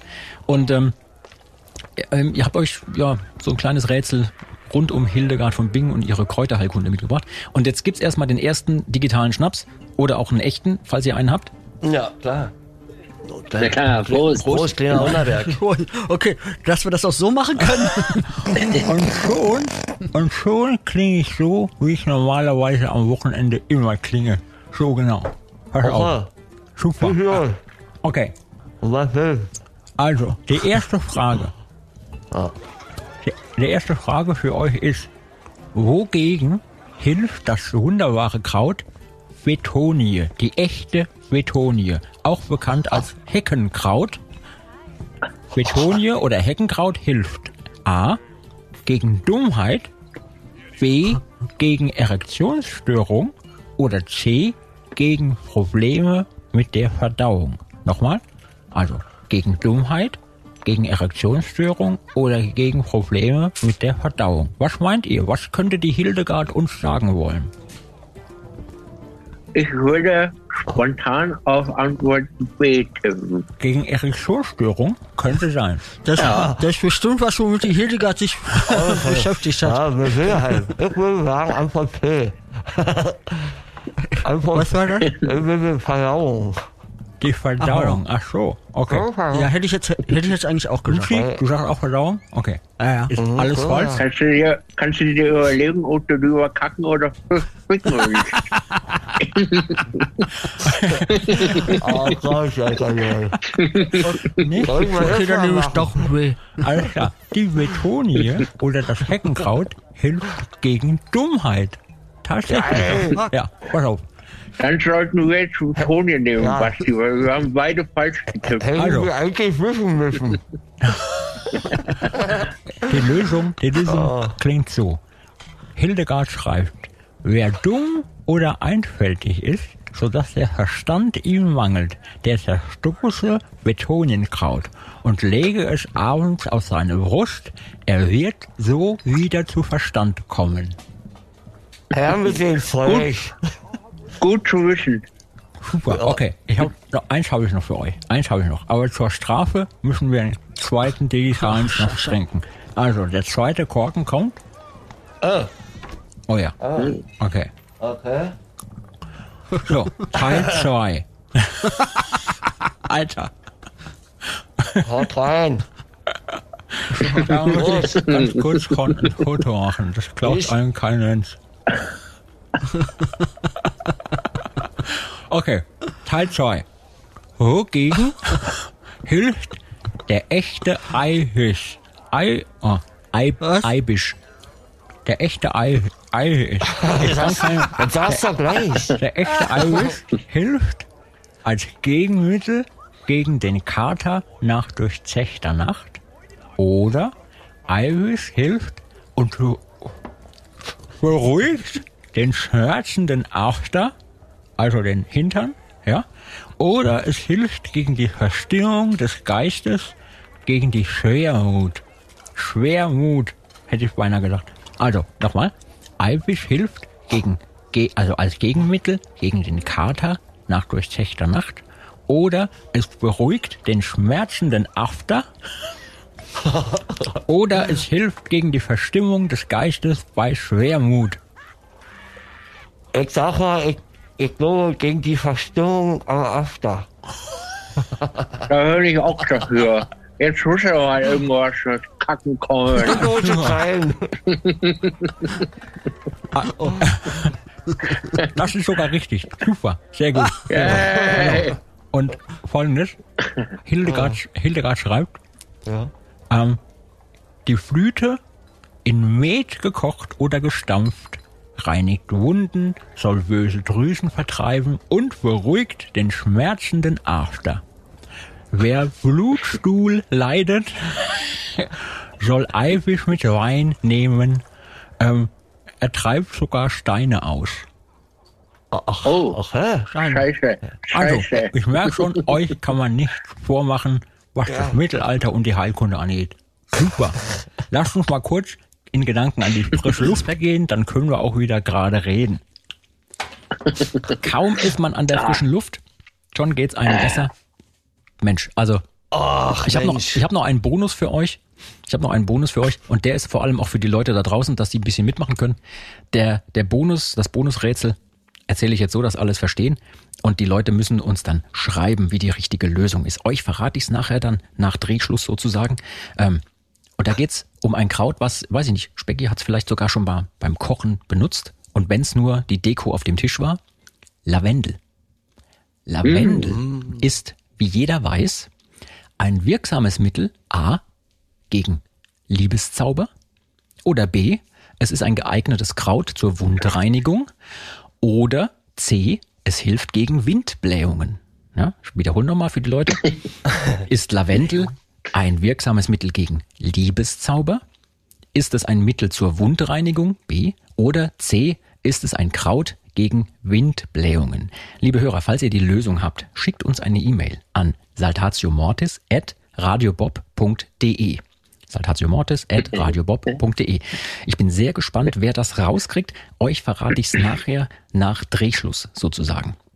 Ich sage nur so viel, der ein oder andere könnte es gebrauchen.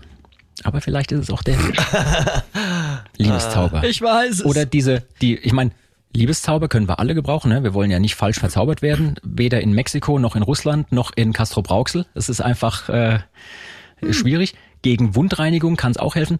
Ähm, ich habe vorhin ja halb aus Spaß und halb aus Scheiß gesagt, hier der Basti kennt sich aus mit Prellungen und blauen Flecken, die man von Bordunen äh, abkriegt. Oh ja. Ne? Ja. Ähm, aber auch die, die Windblähungen sind, sind schwierig. Basti, ähm, dein ja. erstes Konzert damals äh, oder deine ersten Shows, als du noch als Aushilfe erstmal mit dazu kamst, mhm. hast ja ähm, auch in dem einen oder anderen Interview schon mal gesagt, du hast durchaus mal einen Bordun an den Kopf gekriegt oder sonst wie, ne? Prellungen, blaue Flecken.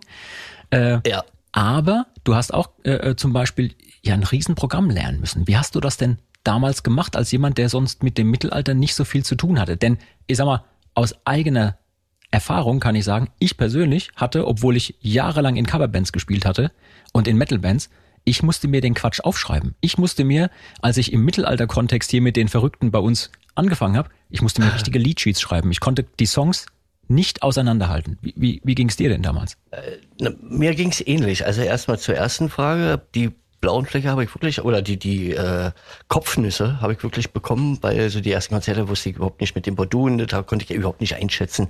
Da hatte Marco noch ein Boris und Pi sogar auch noch äh, Bordun, weil alle drei Dudelsäcke, äh, Dudelsack gespielt hatten. Und da habe ich mir wirklich ordentlich immer Beulen rangeholt, weil wir waren, klingt jetzt ein bisschen blöd, aber haben natürlich auf kleinere Bühnen angefangen. Jetzt hat man natürlich Platz, das ist jetzt nicht so schlimm, aber äh, das war schon ganz schön dolle. Und was die Auseinanderhaltung geht von diesen Melodien, da ging es mir auch ein bisschen äh, wie dir. Eigentlich habe ich dafür so ein bisschen Talent, dass ich das nicht brauche, aber ich musste mir wirklich am Anfang das ein bisschen aufschreiben. Das Einzige, was ich mir dann irgendwie gemerkt hatte, ist, Jetzt haben wir ja natürlich so andere Tonarten auf, ausprobiert, aber früher war wirklich alles in A. Und ich wusste einfach, ich wusste, ja. hab dann mir einfach gemerkt, okay, wenn sie jetzt den Sack aufblasen, dann kommt als nächstes einfach irgendein, irgendein Part in A, egal wie du den jetzt erstmal durchreicht, reitest, ob du landest dann wieder in der Strophe oder im Refrain irgendwie oder so. Also da hat man sich so ein bisschen rüber rüber gerettet, aber da ging es mir auch so. Ich hab, musste mir, glaube ich, auch Notizen machen. Ich hatte äh, ein paar Jahre vorher auch mal eine Aushilfe gemacht bei den Dreadful Shadows, da ging es mir ähnlich so. Da waren die Songs ähnlich so ein bisschen, also schon unterschiedlich, aber die waren ähnlich aufgebaut, so von der, von der Folge her und so. Da musste ich es mir damals auch aufschreiben. Und dann ging es mir bei den, äh, nach den ersten zwei, drei Konzerten habe ich dann wirklich probiert, den Zettel wegzulegen und dann ging es auch. Also dann habe ich es mir gemerkt und dann weiß ich nicht, dödet hier, dödet da. Also, wer, wer kann, äh, was, wie heißen sie alle? Ach, hab schon alle vergessen, jetzt alten Mensch. Wer, äh, werd ich am Geigen hochgezogen und so, ne? Ja. Du hast, du hast natürlich, ähm, da hat man, hat man dann sich einfach doch irgendwann gemerkt. Ja, klar, ja. irgendwann, irgendwann ist es dann am Start, irgendwann ist, hast du ja. es dann parat, aber ja. ich meine, diese Melos, die sind halt, gerade wenn sie alle auf A sind, so für den traditionellen Mittelaltersack, ja. alles auch natürlich in einer ähnlichen Skala, ne? Und dann als Gitarrist klar, da hast du dann so deine Akkorde. Ähm, mir ist aufgefallen, auch bei deiner Gitarrenarbeit, du hast ja auch durchaus ähm, ganz verschiedene ähm, Stimmungen auch mittlerweile am Start. Du spielst mhm. ja auch mit Tonarten. Ähm, bei der Gitarrenarbeit ich, ist es ja teilweise auch schwierig, wenn du jetzt, was weiß ich, du hast nur Säcke auf A ja, mhm. ähm, wir versuchen hier im Podcast ab und zu mal so ein bisschen auch in den Musiker-Nerd-Talk abzudriften und die Leute haben sich gewünscht, dass wir das ab und zu immer noch machen. Und ah, okay. bei euch beiden finde ich das super, weil man äh, das bestimmt auch mal so aus eurer Warte bisschen beschreiben kann. Ähm, ja. Du als Gitarrist, wie gehst du mit der Schwierigkeit um, dass die Dudelsäcke eigentlich immer in so einer festgelegten Skala oder Tonart spielen und wir aber weitaus mehr vielleicht begleiten wollen oder ja auch können wollen, um es bisschen lockerer mm, zu klingen ja. zu lassen? Naja, einfach, einfach sich irgendwie dann auch ein bisschen durchsetzen, äh, dass, dass man eben die Tonarten auch wechselt. Also wenn jetzt als Beispiel für die Hörer, damit man es versteht, wenn man jetzt früher eben äh, die Melodie in A hatte, dann, dann transponiert man sie einfach in D oder in E und versucht es einfach mal. Manchmal kann man diese ja parallel laufen lassen. Und äh, da, ich hatte sowieso immer, ich wollte immer, eigentlich glaube ich ursprünglich mal Bassist werden. Und deswegen bin ich immer weiter runtergerutscht mit den Stimmungen auch einfach. Bin jetzt auf so einem tiefen A gelandet und dann äh, dazwischen kommt man dann natürlich beim E, beim C irgendwie so an und so weiter und versucht man natürlich immer einen neuen Unterbau zu machen. Und äh, alleine schon, weiß ich nicht, Black Sabbath oder sie haben auch damals äh, äh Cis oder C sind die runtergetuned. Also das hat ja schon gewisse, wie sagt man, gewisse Einfluss, wie der Sound der Band ist. Also nicht nur, was du spielst, sondern wie du dann wirklich klingt. Ja. Deswegen habe ich das so ein bisschen ja, etabliert, dass ich immer auch äh, innerhalb der, der Platten wechsel, also die, die Tunings und die Gitarren wechsel, damit es einfach irgendwie interessanter bleibt. Theoretisch können man natürlich alle auf einer Gitarre irgendwie spielen. Aber so wird es einfach ein bisschen interessanter. Ja. Spielst Hoffe du auch offene, offene Stimmungen teilweise? So offene Stimmungen auch, ja. ja. Ja, ja, Open G, Open, ja, CBG, CBG und äh, oder auch ja, offenes A. Oder naja, ein B auch. Also das ist ja alles, kannst du ja alles benutzen klingt eigentlich dann auch immer deswegen auch ein bisschen interessanter, finde ich. Also ja. weiß nicht, der, man, man ist ja, hat ja den eigenen Standpunkt. Ich weiß ja nicht, ob der geneigte Hörer dort wirklich auch den Unterschied erkennt. Da kann ich jetzt ja nicht so richtig beurteilen, ehrlich gesagt. Aber so kam es dann, dass ich einfach immer ein bisschen runtergerutscht bin und dann wieder spielen sich, manche Gitarren spielen sich auch einfach besser in, in, in tieferen Stimmungen. Also muss ich auch sagen. Bist ja auch passionierter äh, Les Paul-Liebhaber, ja? Äh, Les Paul, also eigentlich ja, eigentlich ja. Aber es gibt ja natürlich auch andere gute Gitarren, ne? Kann man ja auch nicht äh, von der Hand weisen. Das, das stimmt. Es gibt, gibt total schöne Klampfen. Äh, ja. Mir geht's auch so. Les Paul finde ich einfach total gutes Ding. Hier, Spielst du äh, nur Les Paul? Oder? Äh, nee, ich äh, spiele auch verschiedene andere, aber was, was für mich gar nichts ist, sind diese Flitzefinger-Gitarren. Also äh, erstens, ja. weil ich kein Flitzefinger bin, ich kann's nicht, äh, äh, aber macht mir auch keinen Spaß. Also wenn ich so eine na, du untertreibst wahrscheinlich, weil wenn ich, so eine, wenn ich so eine hier ah, äh, zum Beispiel mal sehe, die, ehrlich? also ich halte jetzt gerade so eine, so eine Gitarre hoch, für alle, ja. die es natürlich nur hören und nicht sehen. Ähm, so, eine, so eine Les Paul spielt sich einfach total schön. Das ist für mich auch vielleicht, weil ich, das war meine erste Gitarre. Die, diese Art der Gitarre, das war die erste, die ich damals in die Finger gekriegt habe von meinem Onkel noch, der sie mir ah. geliehen hat, sozusagen. Oh. Ähm, aber jetzt keine echte, das war irgendein irgendein Nachbau damals. Ne? Guter Onkel. Meine ähm, war eine tschechische Gitarre, die war äh, nicht ganz so gut spielbar wie eine Les Paul. Aber ich bin dann auch ziemlich schnell auf Les Paul gekommen. Äh, Basti, hast du nicht mal Kuddel von den Toten Hosen eine Gitarre ja. gegeben? Oder er dir? Oder was war da los? Naja, da gibt es eine Story, erzähl, die ist ganz erzähl. gut.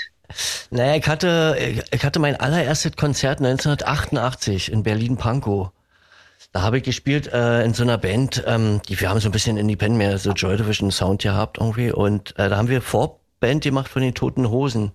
Und oh, damit die überhaupt in die DDR einreisen können, haben die das natürlich so als Touristen Visum gemacht oder mhm. haben, haben gesagt, so, naja, hier, weil Breiti hat seine Gitarre nicht mitgenommen. Weil das war nicht Kuddel, die mich die gebockt hat, weil Kuddel ist ja Linkshänder. Ja.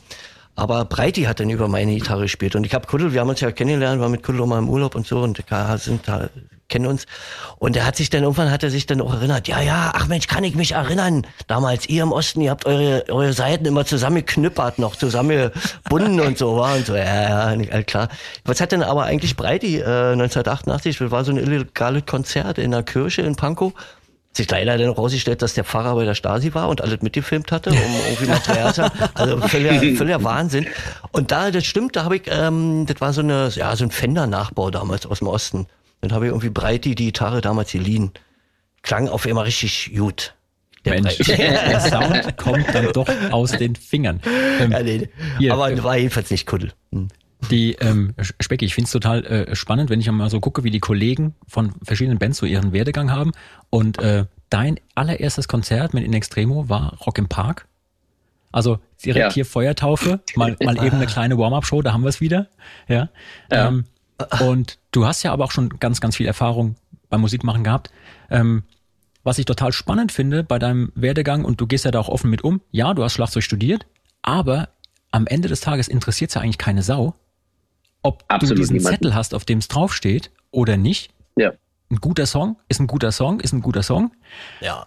Hm. Und ähm, wie, wie sehr hat dich das, ich sag mal im Guten wie im Schlechten, geprägt, dass du dein Instrument richtig studiert hast, richtig gelernt hast, wie man das, wie man das macht. Mhm. Ähm, und was sind für dich so die, ja, Schlüsse, die du jetzt nach all den Jahren des Spielens auch ziehst, für dich als Instrumentalist? Ähm, vielleicht auch, um den Leuten da draußen so ein bisschen was mitzugeben, die vielleicht auch selber ein Instrument spielen. Was, was ist wirklich wichtig? Worum geht es eigentlich beim Musikmachen? Also die Frage ist schon mal super cool von dir. Äh, ich kann mich da an eine ganz bestimmte Begebenheit erinnern, als ich so in den ersten Monaten meines Studiums war. Äh, da habe ich natürlich auch schon immer in Bands gespielt und so. Und habe dann äh, angefangen zu studieren. Ich meine, das war im Jahr 1996 oder so.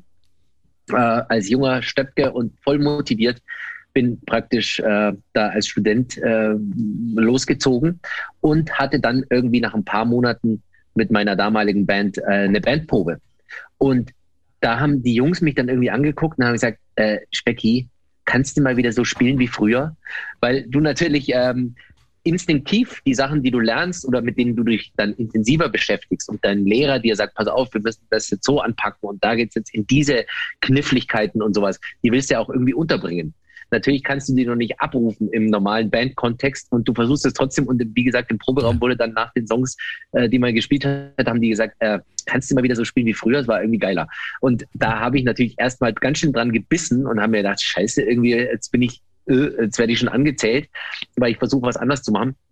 Was sich aber im Laufe der Jahre dann natürlich schnell rauskristallisiert hat, war, dass meine Bandkollegen vollkommen recht hatten. Äh, weil Musik ist eine Herzensangelegenheit und keine Kopfsache. Und wenn ein Musiker irgendwann anfängt, mehr mit dem Kopf zu spielen als mit dem Arsch, ja. dann ist er definitiv auf dem Holzweg. Ähm, da musst du aber natürlich als junger Musikstudent erstmal selbst drauf kommen. Das, äh, das ist ein langer Prozess, das irgendwie dann selbst äh, auch sich eingestehen zu können. Ja. Ähm, das heißt, ich habe dann auch relativ bald wieder die Sache abgelegt, äh, die Sachen, die ich praktisch gelernt hatte, äh, in, in, in eine Rockband reinzubringen, weil das ist einfach fehl am Platz. Rock ist eine Musik, die ist eine reine äh, ja, Emotionssache. Da geht es nicht um die totale Technik oder um den, um den absoluten Schliff. Da geht es darum, dass es einfach so rauskommt, wie wie, wie du bist. Ja. Und ähm, ja, das war eine tolle Erkenntnis. Da bin ich im Nachhinein meinen ehemaligen Bandkollegen auch sehr dankbar, dass sie mir das so offen und ehrlich gesagt haben. Ähm, wie gesagt, es ist lang gebraucht, bis man sich selbst eingesteht. Aber inzwischen ist es so, dass ich praktisch erstens mal diesen Wisch, den ich damals bekommen habe von einer sehr renommierten Schlagzeugschule in München, Drummers Focus, äh, natürlich irgendwie an der Wand eingerahmt habe. Aber nachdem hat mich nie jemand gefragt. Und was ich gelernt habe, letztendlich bist du in der Band angekommen, wenn du nicht nur auf der Bühne oder im Studio mit den Kollegen äh, zusammen schwingst, sondern eben auch in der Kneipe, im Tourneebus, Backstage und im Hotelzimmer. Und das Jawohl. sind, glaube ich, die das sind, glaube ich, die wahren Regeln äh, des Rock'n'Roll, ja. dass es nicht nur darum geht, irgendwie den, den perfekten äh, musikalischen Part zu erfüllen, sondern du musst Kumpels haben, äh, wie eine Fußballmannschaft. Du, die, du kannst die besten Fußballspieler, die elf besten der Welt auf den Platz stellen und sagen, jetzt äh, spielt mal. Das ist wahrscheinlich nicht so gut wie eine, wie eine Mannschaft, die da rausgeht, Zähne zeigt und sagt, ich kämpfe genauso für meinen Kollegen, wie ich es für mich tun würde. Und das ist der Schlüssel zum Erfolg. Exakt, das hast du, hast du super gesagt. Prost. Amen. Also wirklich. Danke, Dankeschön. Was ich total äh, ähm, klasse finde, man merkt es ja auch immer wieder bei Bands, die einen so wirklich umhauen. Ähm, die schaffen als Gemeinschaft was auf die Beine zu stellen, was jeder Einzelne davon alleine hätte gar nicht leisten können. Ja? Und ähm, gerade heutzutage, ähm, viele Leute können gut spielen. Ja, gerade in heutigen Zeiten mit YouTube und den ganzen Möglichkeiten, Tutorials anzugucken und zu Hause zu üben. Man hat in Echtzeit die Informationen der Welt zur Verfügung. Ja, und viele sind da richtig gut geworden an, an ihren Instrumenten und haben alle Möglichkeiten. Aber die wichtigste Arbeit passiert meiner Meinung nach immer noch hier zwischen den Ohren, beim Zuhören, beim Musikmachen. Und da ist es völlig egal, ob du, ob du die Paradiddle oder irgendwelche Sweeps auf Tempo 250 spielen kannst, sondern ähm, es geht um die Emotionen in der Musik. Und wenn es dich kickt und wenn es dich bewegt, dann war das irgendwie richtig. Ähm, ich habe ab und zu mal schon erzählt, das erste Mal, dass ich Saltazo gehört habe zum Beispiel, noch, ja, war ich noch lange nicht drin, aber in der Band. Aber da war so, ja, spiel mal da Aushilfe. War in einem kleinen Club, der war nicht ausverkauft. Und wann? Wann? Ah, das muss so ähm, 2007, 2000, ja, okay. doch 2006, 2007 muss das gewesen sein.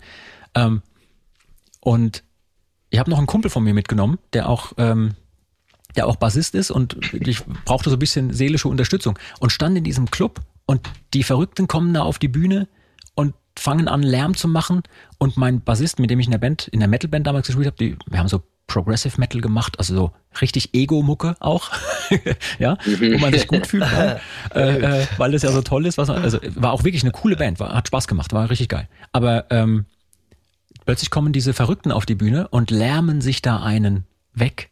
Ja. Und wir haben uns beide angeguckt und so, was ist das denn? Aber nach wenigen Minuten hatten die den Laden im Griff.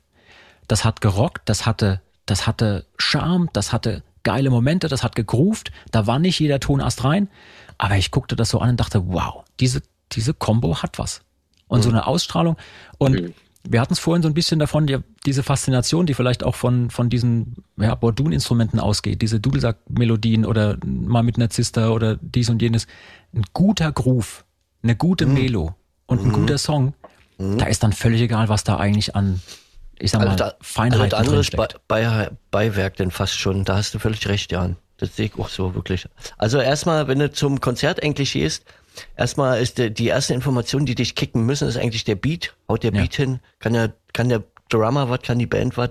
Dann äh, die zweite Information, die wichtig ist, ist eben die Melodie, die der Sänger entweder überträgt oder weiß ich nicht, ein Solo-Instrumentalist oder wie auch immer. Das sind die ersten beiden Informationen. Was wir so eigentlich drumherum machen, so als äh, Bass und, und Gitarre, ist zwar auch wichtig und ist ein Fundament, aber ist eigentlich erstmal primär, äh, ist erstmal sekundär, ist erstmal zweite, zweite Information. Das stimmt schon. Also es muss irgendwie kicken vom Groove und vom, von der Melodie. Das ist das Allerwichtigste. Ja, ob du schnell bist oder nicht. Ja. Ähm, übrigens, wenn ja. ihr da draußen, liebe Leute, mal wieder hören wollt, wie das so klingt, wenn sich geil gespielte Gitarren und fettes Schlagzeug und sogar die Dudelsäcke so richtig auf der Eins treffen, ja, so die, die absolute Ausnahme. Dann, was kommt dann jetzt? nicht live. Dann, hör, dann hört Subway to Sally. Aber kommt nicht zu uns. Wenn ihr das hören wollt, wenn ihr das hören wollt, dann wäre unter anderem der Mittelalter Rock Stream hier auf Radio Bob genau das Richtige für euch, weil dort kriegt ihr immer die volle Breitseite mit Dudelsäcken, Gitarrenriffs und sogar fetten Grooves, wir hatten es gerade davon, um die Ohren gehauen. Könnt ihr euch anhören, egal wo ihr seid, unterwegs, im Auto, zu Hause. Und kleiner Tipp am Rande, die lieben Kollegen hier von In Extremo sind dort auch immer mal wieder mit Songs dabei, genau wie wir mit Saltatio. Ähm, ihr beiden, beziehungsweise ihr drei mit Luzi, der hinten die Fäden der Technik immer noch zusammenhält wie ein Held. Das war richtig, richtig schön. Ich gucke gerade auf die Uhr und erschrecke, weil wir schon total ewig quatschen. Ungefähr ähm, 1,30 jetzt. Aber, aber ich kann euch nicht gehen lassen, bevor wir nicht die allerletzte Rubrik unseres Podcasts noch erfüllt haben, denn die Leute steinigen uns sonst. Wir haben hier eine kleine Rubrik, die nennt sich die Schande des Tages. Schande. Schande. Die Schande des Tages ist so eine kleine Rubrik, wo unsere Gäste irgendeine Begebenheit erzählen, sei es mit, ja, mit einer Band auf Tour, zu Hause, egal wo, auch ja, im privaten Bereich, je schlüpfriger, umso besser. Man muss sich nicht selber in die Pfanne hauen, aber ich bin mir sicher, ihr habt schon so viel erlebt. Ähm, Specki, du hast doch bestimmt eine Geschichte, wo du selber vielleicht nicht so ganz gut weggekommen bist, weil da die Geschichte vorhin im Flugzeug, da bist du ja super weggekommen, in der Business Class, mit einer Stewardess an der Seite. ja. Hättest du ja. eine kleine Schande des Tages für uns? Selbstverständlich. In den vielen Jahren, in denen man irgendwie äh, durch die Lande zieht, hat sich schon vieles ergeben. Ich kann mich daran erinnern, dass ich relativ neu war bei In Extremo. Wir sprechen ungefähr vom Jahr 2011 als wir ein Konzert in der Schweiz hatten. Und zwar in Solotouren. Ähm, ich weiß gar nicht mehr, wie der Laden hieß. Ein cooler, geiler Live-Club irgendwie. Es war ein legendäres Konzert. Äh, ich bin auch nicht nur körperlich, sondern auch gedanklich dann so richtig bei In Extremo angekommen. Und wir haben die Bühne verlassen, gehen zurück in den Backstage-Bereich und eine riesengroße, wunderschöne Torte mit In Extremo äh, Zuckerguss und äh, Kerzen und allem drum und dran stand im Backstage-Bereich. Und Basti weiß, was jetzt kommt. ja. ähm, die Torte wäre natürlich, glaub, war glaube ich von Schweizer Fans, äh, die uns die gebacken haben und uns irgendwie äh, ins Backstage, äh, in den Backstage-Bereich geschmuggelt haben oder, oder der Veranstalter hat ein bisschen mitgeholfen, dass die bei uns ankommt. Und natürlich hätten sich die Fans gefreut, wenn wir vielleicht ein Foto gemacht hätten, wie wir alle genüsslich die Torte verzehren. Natürlich fällt einer Band, die frisch von der Bühne kommt, nichts Besseres ein, als eine Tortenschlacht zu veranstalten. ähm, das Erste, was also passiert ist, war, dass diese Torte einmal quer durch den ungefähr 15 Meter langen Backstage-Bereich geflogen ist, äh, sich den, den Weg durch die Menschenmassen gebahnt hat, auch den einen oder anderen schon gestriffen hatte und äh, mit einem riesengroßen Flatsch an der Wand zerschellte, was eine Art Initialzündung war für alle Anwesenden, um diesen Backstage-Bereich im Erdboden leicht zu machen. Ja. Das war wie eine Kettenreaktion. Das war wie eine Kettenreaktion. Auf einmal flogen Stühle, Tische, äh, Bilder, Kühlschränke, alles, was man werfen oder umschmeißen kann ja. in der Gegend rum. Und wir haben den Backstage wirklich so verlassen, dass wir uns fast ein bisschen geschämt hatten. Ja, Ohne Scheiß. Wir haben gesagt, ei, ei, ei, was war da los? Jetzt haben wir, glaube ich, äh, ein bisschen Ärger äh, am Hals und haben auch dann ganz schnell irgendwie dieses Etablissement verlassen, haben uns zurückgezogen auf den Nightliner, der dann in die nächste Stadt abgerauscht ist. Die Geschichte ist noch nicht zu Ende, weil die geht jetzt eigentlich erst richtig los. Ja, ich war mit dabei, ich teile die Schande. Basti war, Basti war mit dabei. Wir sind am nächsten Tag aufgewacht, natürlich ah. mega verkatert ja. in unserem Bus und haben gesagt, oh Scheiße, ey, oh was war denn gestern los? Irgendwie, ich glaube, müssen wir mal irgendwie gucken und uns vielleicht mal entschuldigen oder irgendwie so. Natürlich ist uns der Veranstalter zuvorgekommen und äh, unser Tourmanagement hat eine E-Mail ereilt, in der drin stand, was das für eine bodenlose Frechheit ist, dass die deutsche Band aus Berlin einfällt, als wenn sie einen Krieg anzetteln wollten äh, und den Backstage-Bereich völlig, völlig zerstört hatten. Und es wurden Reinigungs- und äh, in Widerstandhaltungskosten oder sowas von damals 1200 Schweizer Franken aufgerufen. Und dieser Zettel oder diese ausgedruckte E-Mail wurde natürlich allen voran mir unter die Nase gehalten, weil ich irgendwie der, der, Anstifter von diesem ganzen äh, ähm, Tohu Wabohu äh, war. Und äh, ich habe mich dann geschämt und habe versucht, mich zu entschuldigen und habe eine E-Mail zurückgeschrieben und was weiß ich. Und äh, ich werde es natürlich gleich bezahlen und alles in Ordnung bringen. Bevor ich aber den Überweisungsknopf drücken konnte, ist die ganze Sache aufgeflogen diese E-Mail war komplett gefälscht von meiner lieben Band In Extremo. die haben praktisch den, den äh, Briefkopf von dem Club und so weiter, von dem Veranstalter gefälscht, haben den irgendwo reinkopiert, haben diese E-Mail verfasst mit 1200 Schweizer Franken Strafe an den bösartigen Trommler äh, und äh, das ist aufgeflogen. Was aber lustigerweise jetzt zum Ende der Geschichte dann wirklich von dem Veranstalter kam, war ein großer Daumen hoch und ein großer Respekt dass endlich mal wieder eine Rockband im Haus war. Ja, absolut. Der, der, fand es total cool hat sich total gefreut, dass irgendwie endlich mal dieser ganze Ramsch da hinten irgendwie zertrümmert wurde und, und er endlich renovieren konnte. Aber äh, und wir waren, wir beide waren auch so wirklich federführend war bei dieser ganzen Chose und ihr müsst euch vorstellen, dass oh, er wirklich ja. alle da auch um mir, also wir haben alles umgekrempelt, alles stand äh, dann ganz kreuzig quer und so weiter und dann haben wir, und ich muss zu meiner Schande gestehen, dass ich zwar mit Specki relativ angezettelt habe, aber dass ich mich dann auch mit den anderen zusammengeschlossen habe, weil wir diese, dieses Logo von diesem Club dann brauchten und dann haben wir, sind wir auf die Webseite in, im Tourbüro also bei, bei Dirk und der Specki durfte ja nicht mitkriegen, weil wir, und natürlich weil alle wussten Bescheid, außer Specki, also Specki wusste nicht Bescheid. Dann haben wir uns dieses Logo kopiert und das so drin hier noch äh, mit, weiß ich nicht, was damals Corey Draw 1 noch war oder keine Ahnung. Aber da irgendwie das, das alles gefälscht und dann die Mail an Specki verschickt und bevor er über, weil Specki war dann so pflichtbewusst und wollte das wirklich anweisen. Und dann haben wir gesagt, Moment, Specki, mach nicht. Ist nur ein Spaß. Großartig. Das ist doch super. Das heißt, Basti hat sich doppelt doppelschändlich ja, ja. verhalten. Ja, und ich schäme mich heute noch dafür. Aber der Spaß genau. musste einfach sein. ja, der war auch sehr gut. Wir haben dann viel gelacht und haben ja. wahrscheinlich dann an dem, an dem Abend in der nächsten Stadt den gleichen Scheiß wiedergebaut. Weil ja, man hat halt nicht oft die Chance, einfach es sich auch mal so richtig gehen zu lassen. Außer man gut. spielt in einer großartigen Rockband, äh, wie Saltatio Mortis oder in, in Extremo. Super. Ey, vielen Dank, dass ihr diese, diese geile Geschichte mit uns geteilt habt. Ähm, Großartig. Das vorletzte Wort äh, im Podcast gebührt immer auch unseren Gästen. Und ähm, erzählt den Leuten da draußen, was ihr gerade noch tut, was ihr gerade noch am Start habt. Ich weiß, ihr habt einen Podcast. Ich weiß, Specki hat eine Kochshow. Vielleicht könnt ihr ganz kurz nochmal darüber quatschen, was ihr da am Start habt, wo die Leute sowas finden können, wenn sie sich dafür interessieren. Erstmal sagen wir mal, äh, in Speckis Namen war, sage ich auch Danke. Hat echt Spaß gemacht mit euch. Also wirklich wahr. Und was gibt's zu erzählen? Naja, wir, wir wollen auch spielen, so wie ihr. Und da müsst ihr einfach mal auf die Seite gucken. Dann haben wir wirklich einen Podcast und eine Radioshow bei, bei, der, bei der anderen Firma. Und dann hoffen wir, dass wir uns äh, sehen live. Und ich würde mal sagen, auch äh, ist jetzt nicht abgesprochen, aber hiermit seid ihr auch eingeladen bei uns irgendwann mal im Podcast, wenn wir was mit Gästen machen. Wir sind da ein bisschen vorsichtiger und haben jetzt erstmal auf Gäste verzichtet. Aber ihr seid hiermit herzlich eingeladen, weil hat Vielen echt Dank. Spaß gemacht. Vielen Dank. Absolut. Wir kommen genau. gerne. Kommt mal rum. Wir kommen gerne vorbei. Super. Super. Vielen, vielen lieben Dank. Sehr schön. Liebe Leute da draußen, ich hoffe, es hat euch gefallen. Mir hat es total Spaß gemacht, mit euch zu quatschen. Äh, äh, ich hätte jetzt direkt Bock, auf einem Festival mit euch zusammen ein bisschen zu eskalieren. Ja. mit dem einen oder anderen, mit der ein oder anderen Hopfen-Kaltschale. Äh, äh, liebe Leute da draußen, wenn ihr Feedback für uns habt, könnt ihr eure Anregungen, aber natürlich auch Fragen und Kritik gerne an uns schicken und zwar unter der Mailadresse saltatiomortis.radiobob.de. Wenn ihr uns bewerten könnt in einer eurer Podcast-Apps, tut das bitte. Gebt uns am besten die volle Punktzahl, wenn es euch gefällt.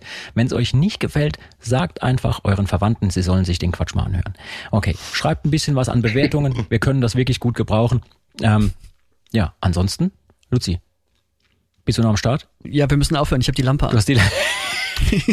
Sehr gut. Fein, fein nebenbei irgendwie zwei Bier getrunken. Jetzt ist, jetzt ist gut. Jetzt ist fein. Das ist Sehr gut. alles wird gut. Die Ziel erreicht. Sehr gut. Ich freue mich ja, jetzt schon auf Festivals. Ich freue mich auf alles, was noch kommt. Und ich hoffe, dass ich euch, liebe Leute, äh, irgendwie bald wieder auf irgendwelchen Bühnen oder neben irgendwelchen Bühnen sehen kann. Ähm, Basti, Specki, vielen, vielen lieben Dank für diese tolle Folge. Und äh, wir verabschieden uns und sagen Tschüss, bis zum nächsten Mal. Ciao. Vielen herzlichen Ciao. Dank und tschüss. Tschüss. Auf bald. Das war Med und Moshpit, der Mittelalter-Rock-Podcast mit Saltatio Mortis, ein Radiobob Original-Podcast. Mehr davon jederzeit auf radiobob.de und in der MyBob-App. Radiobob, Deutschlands Rockradio.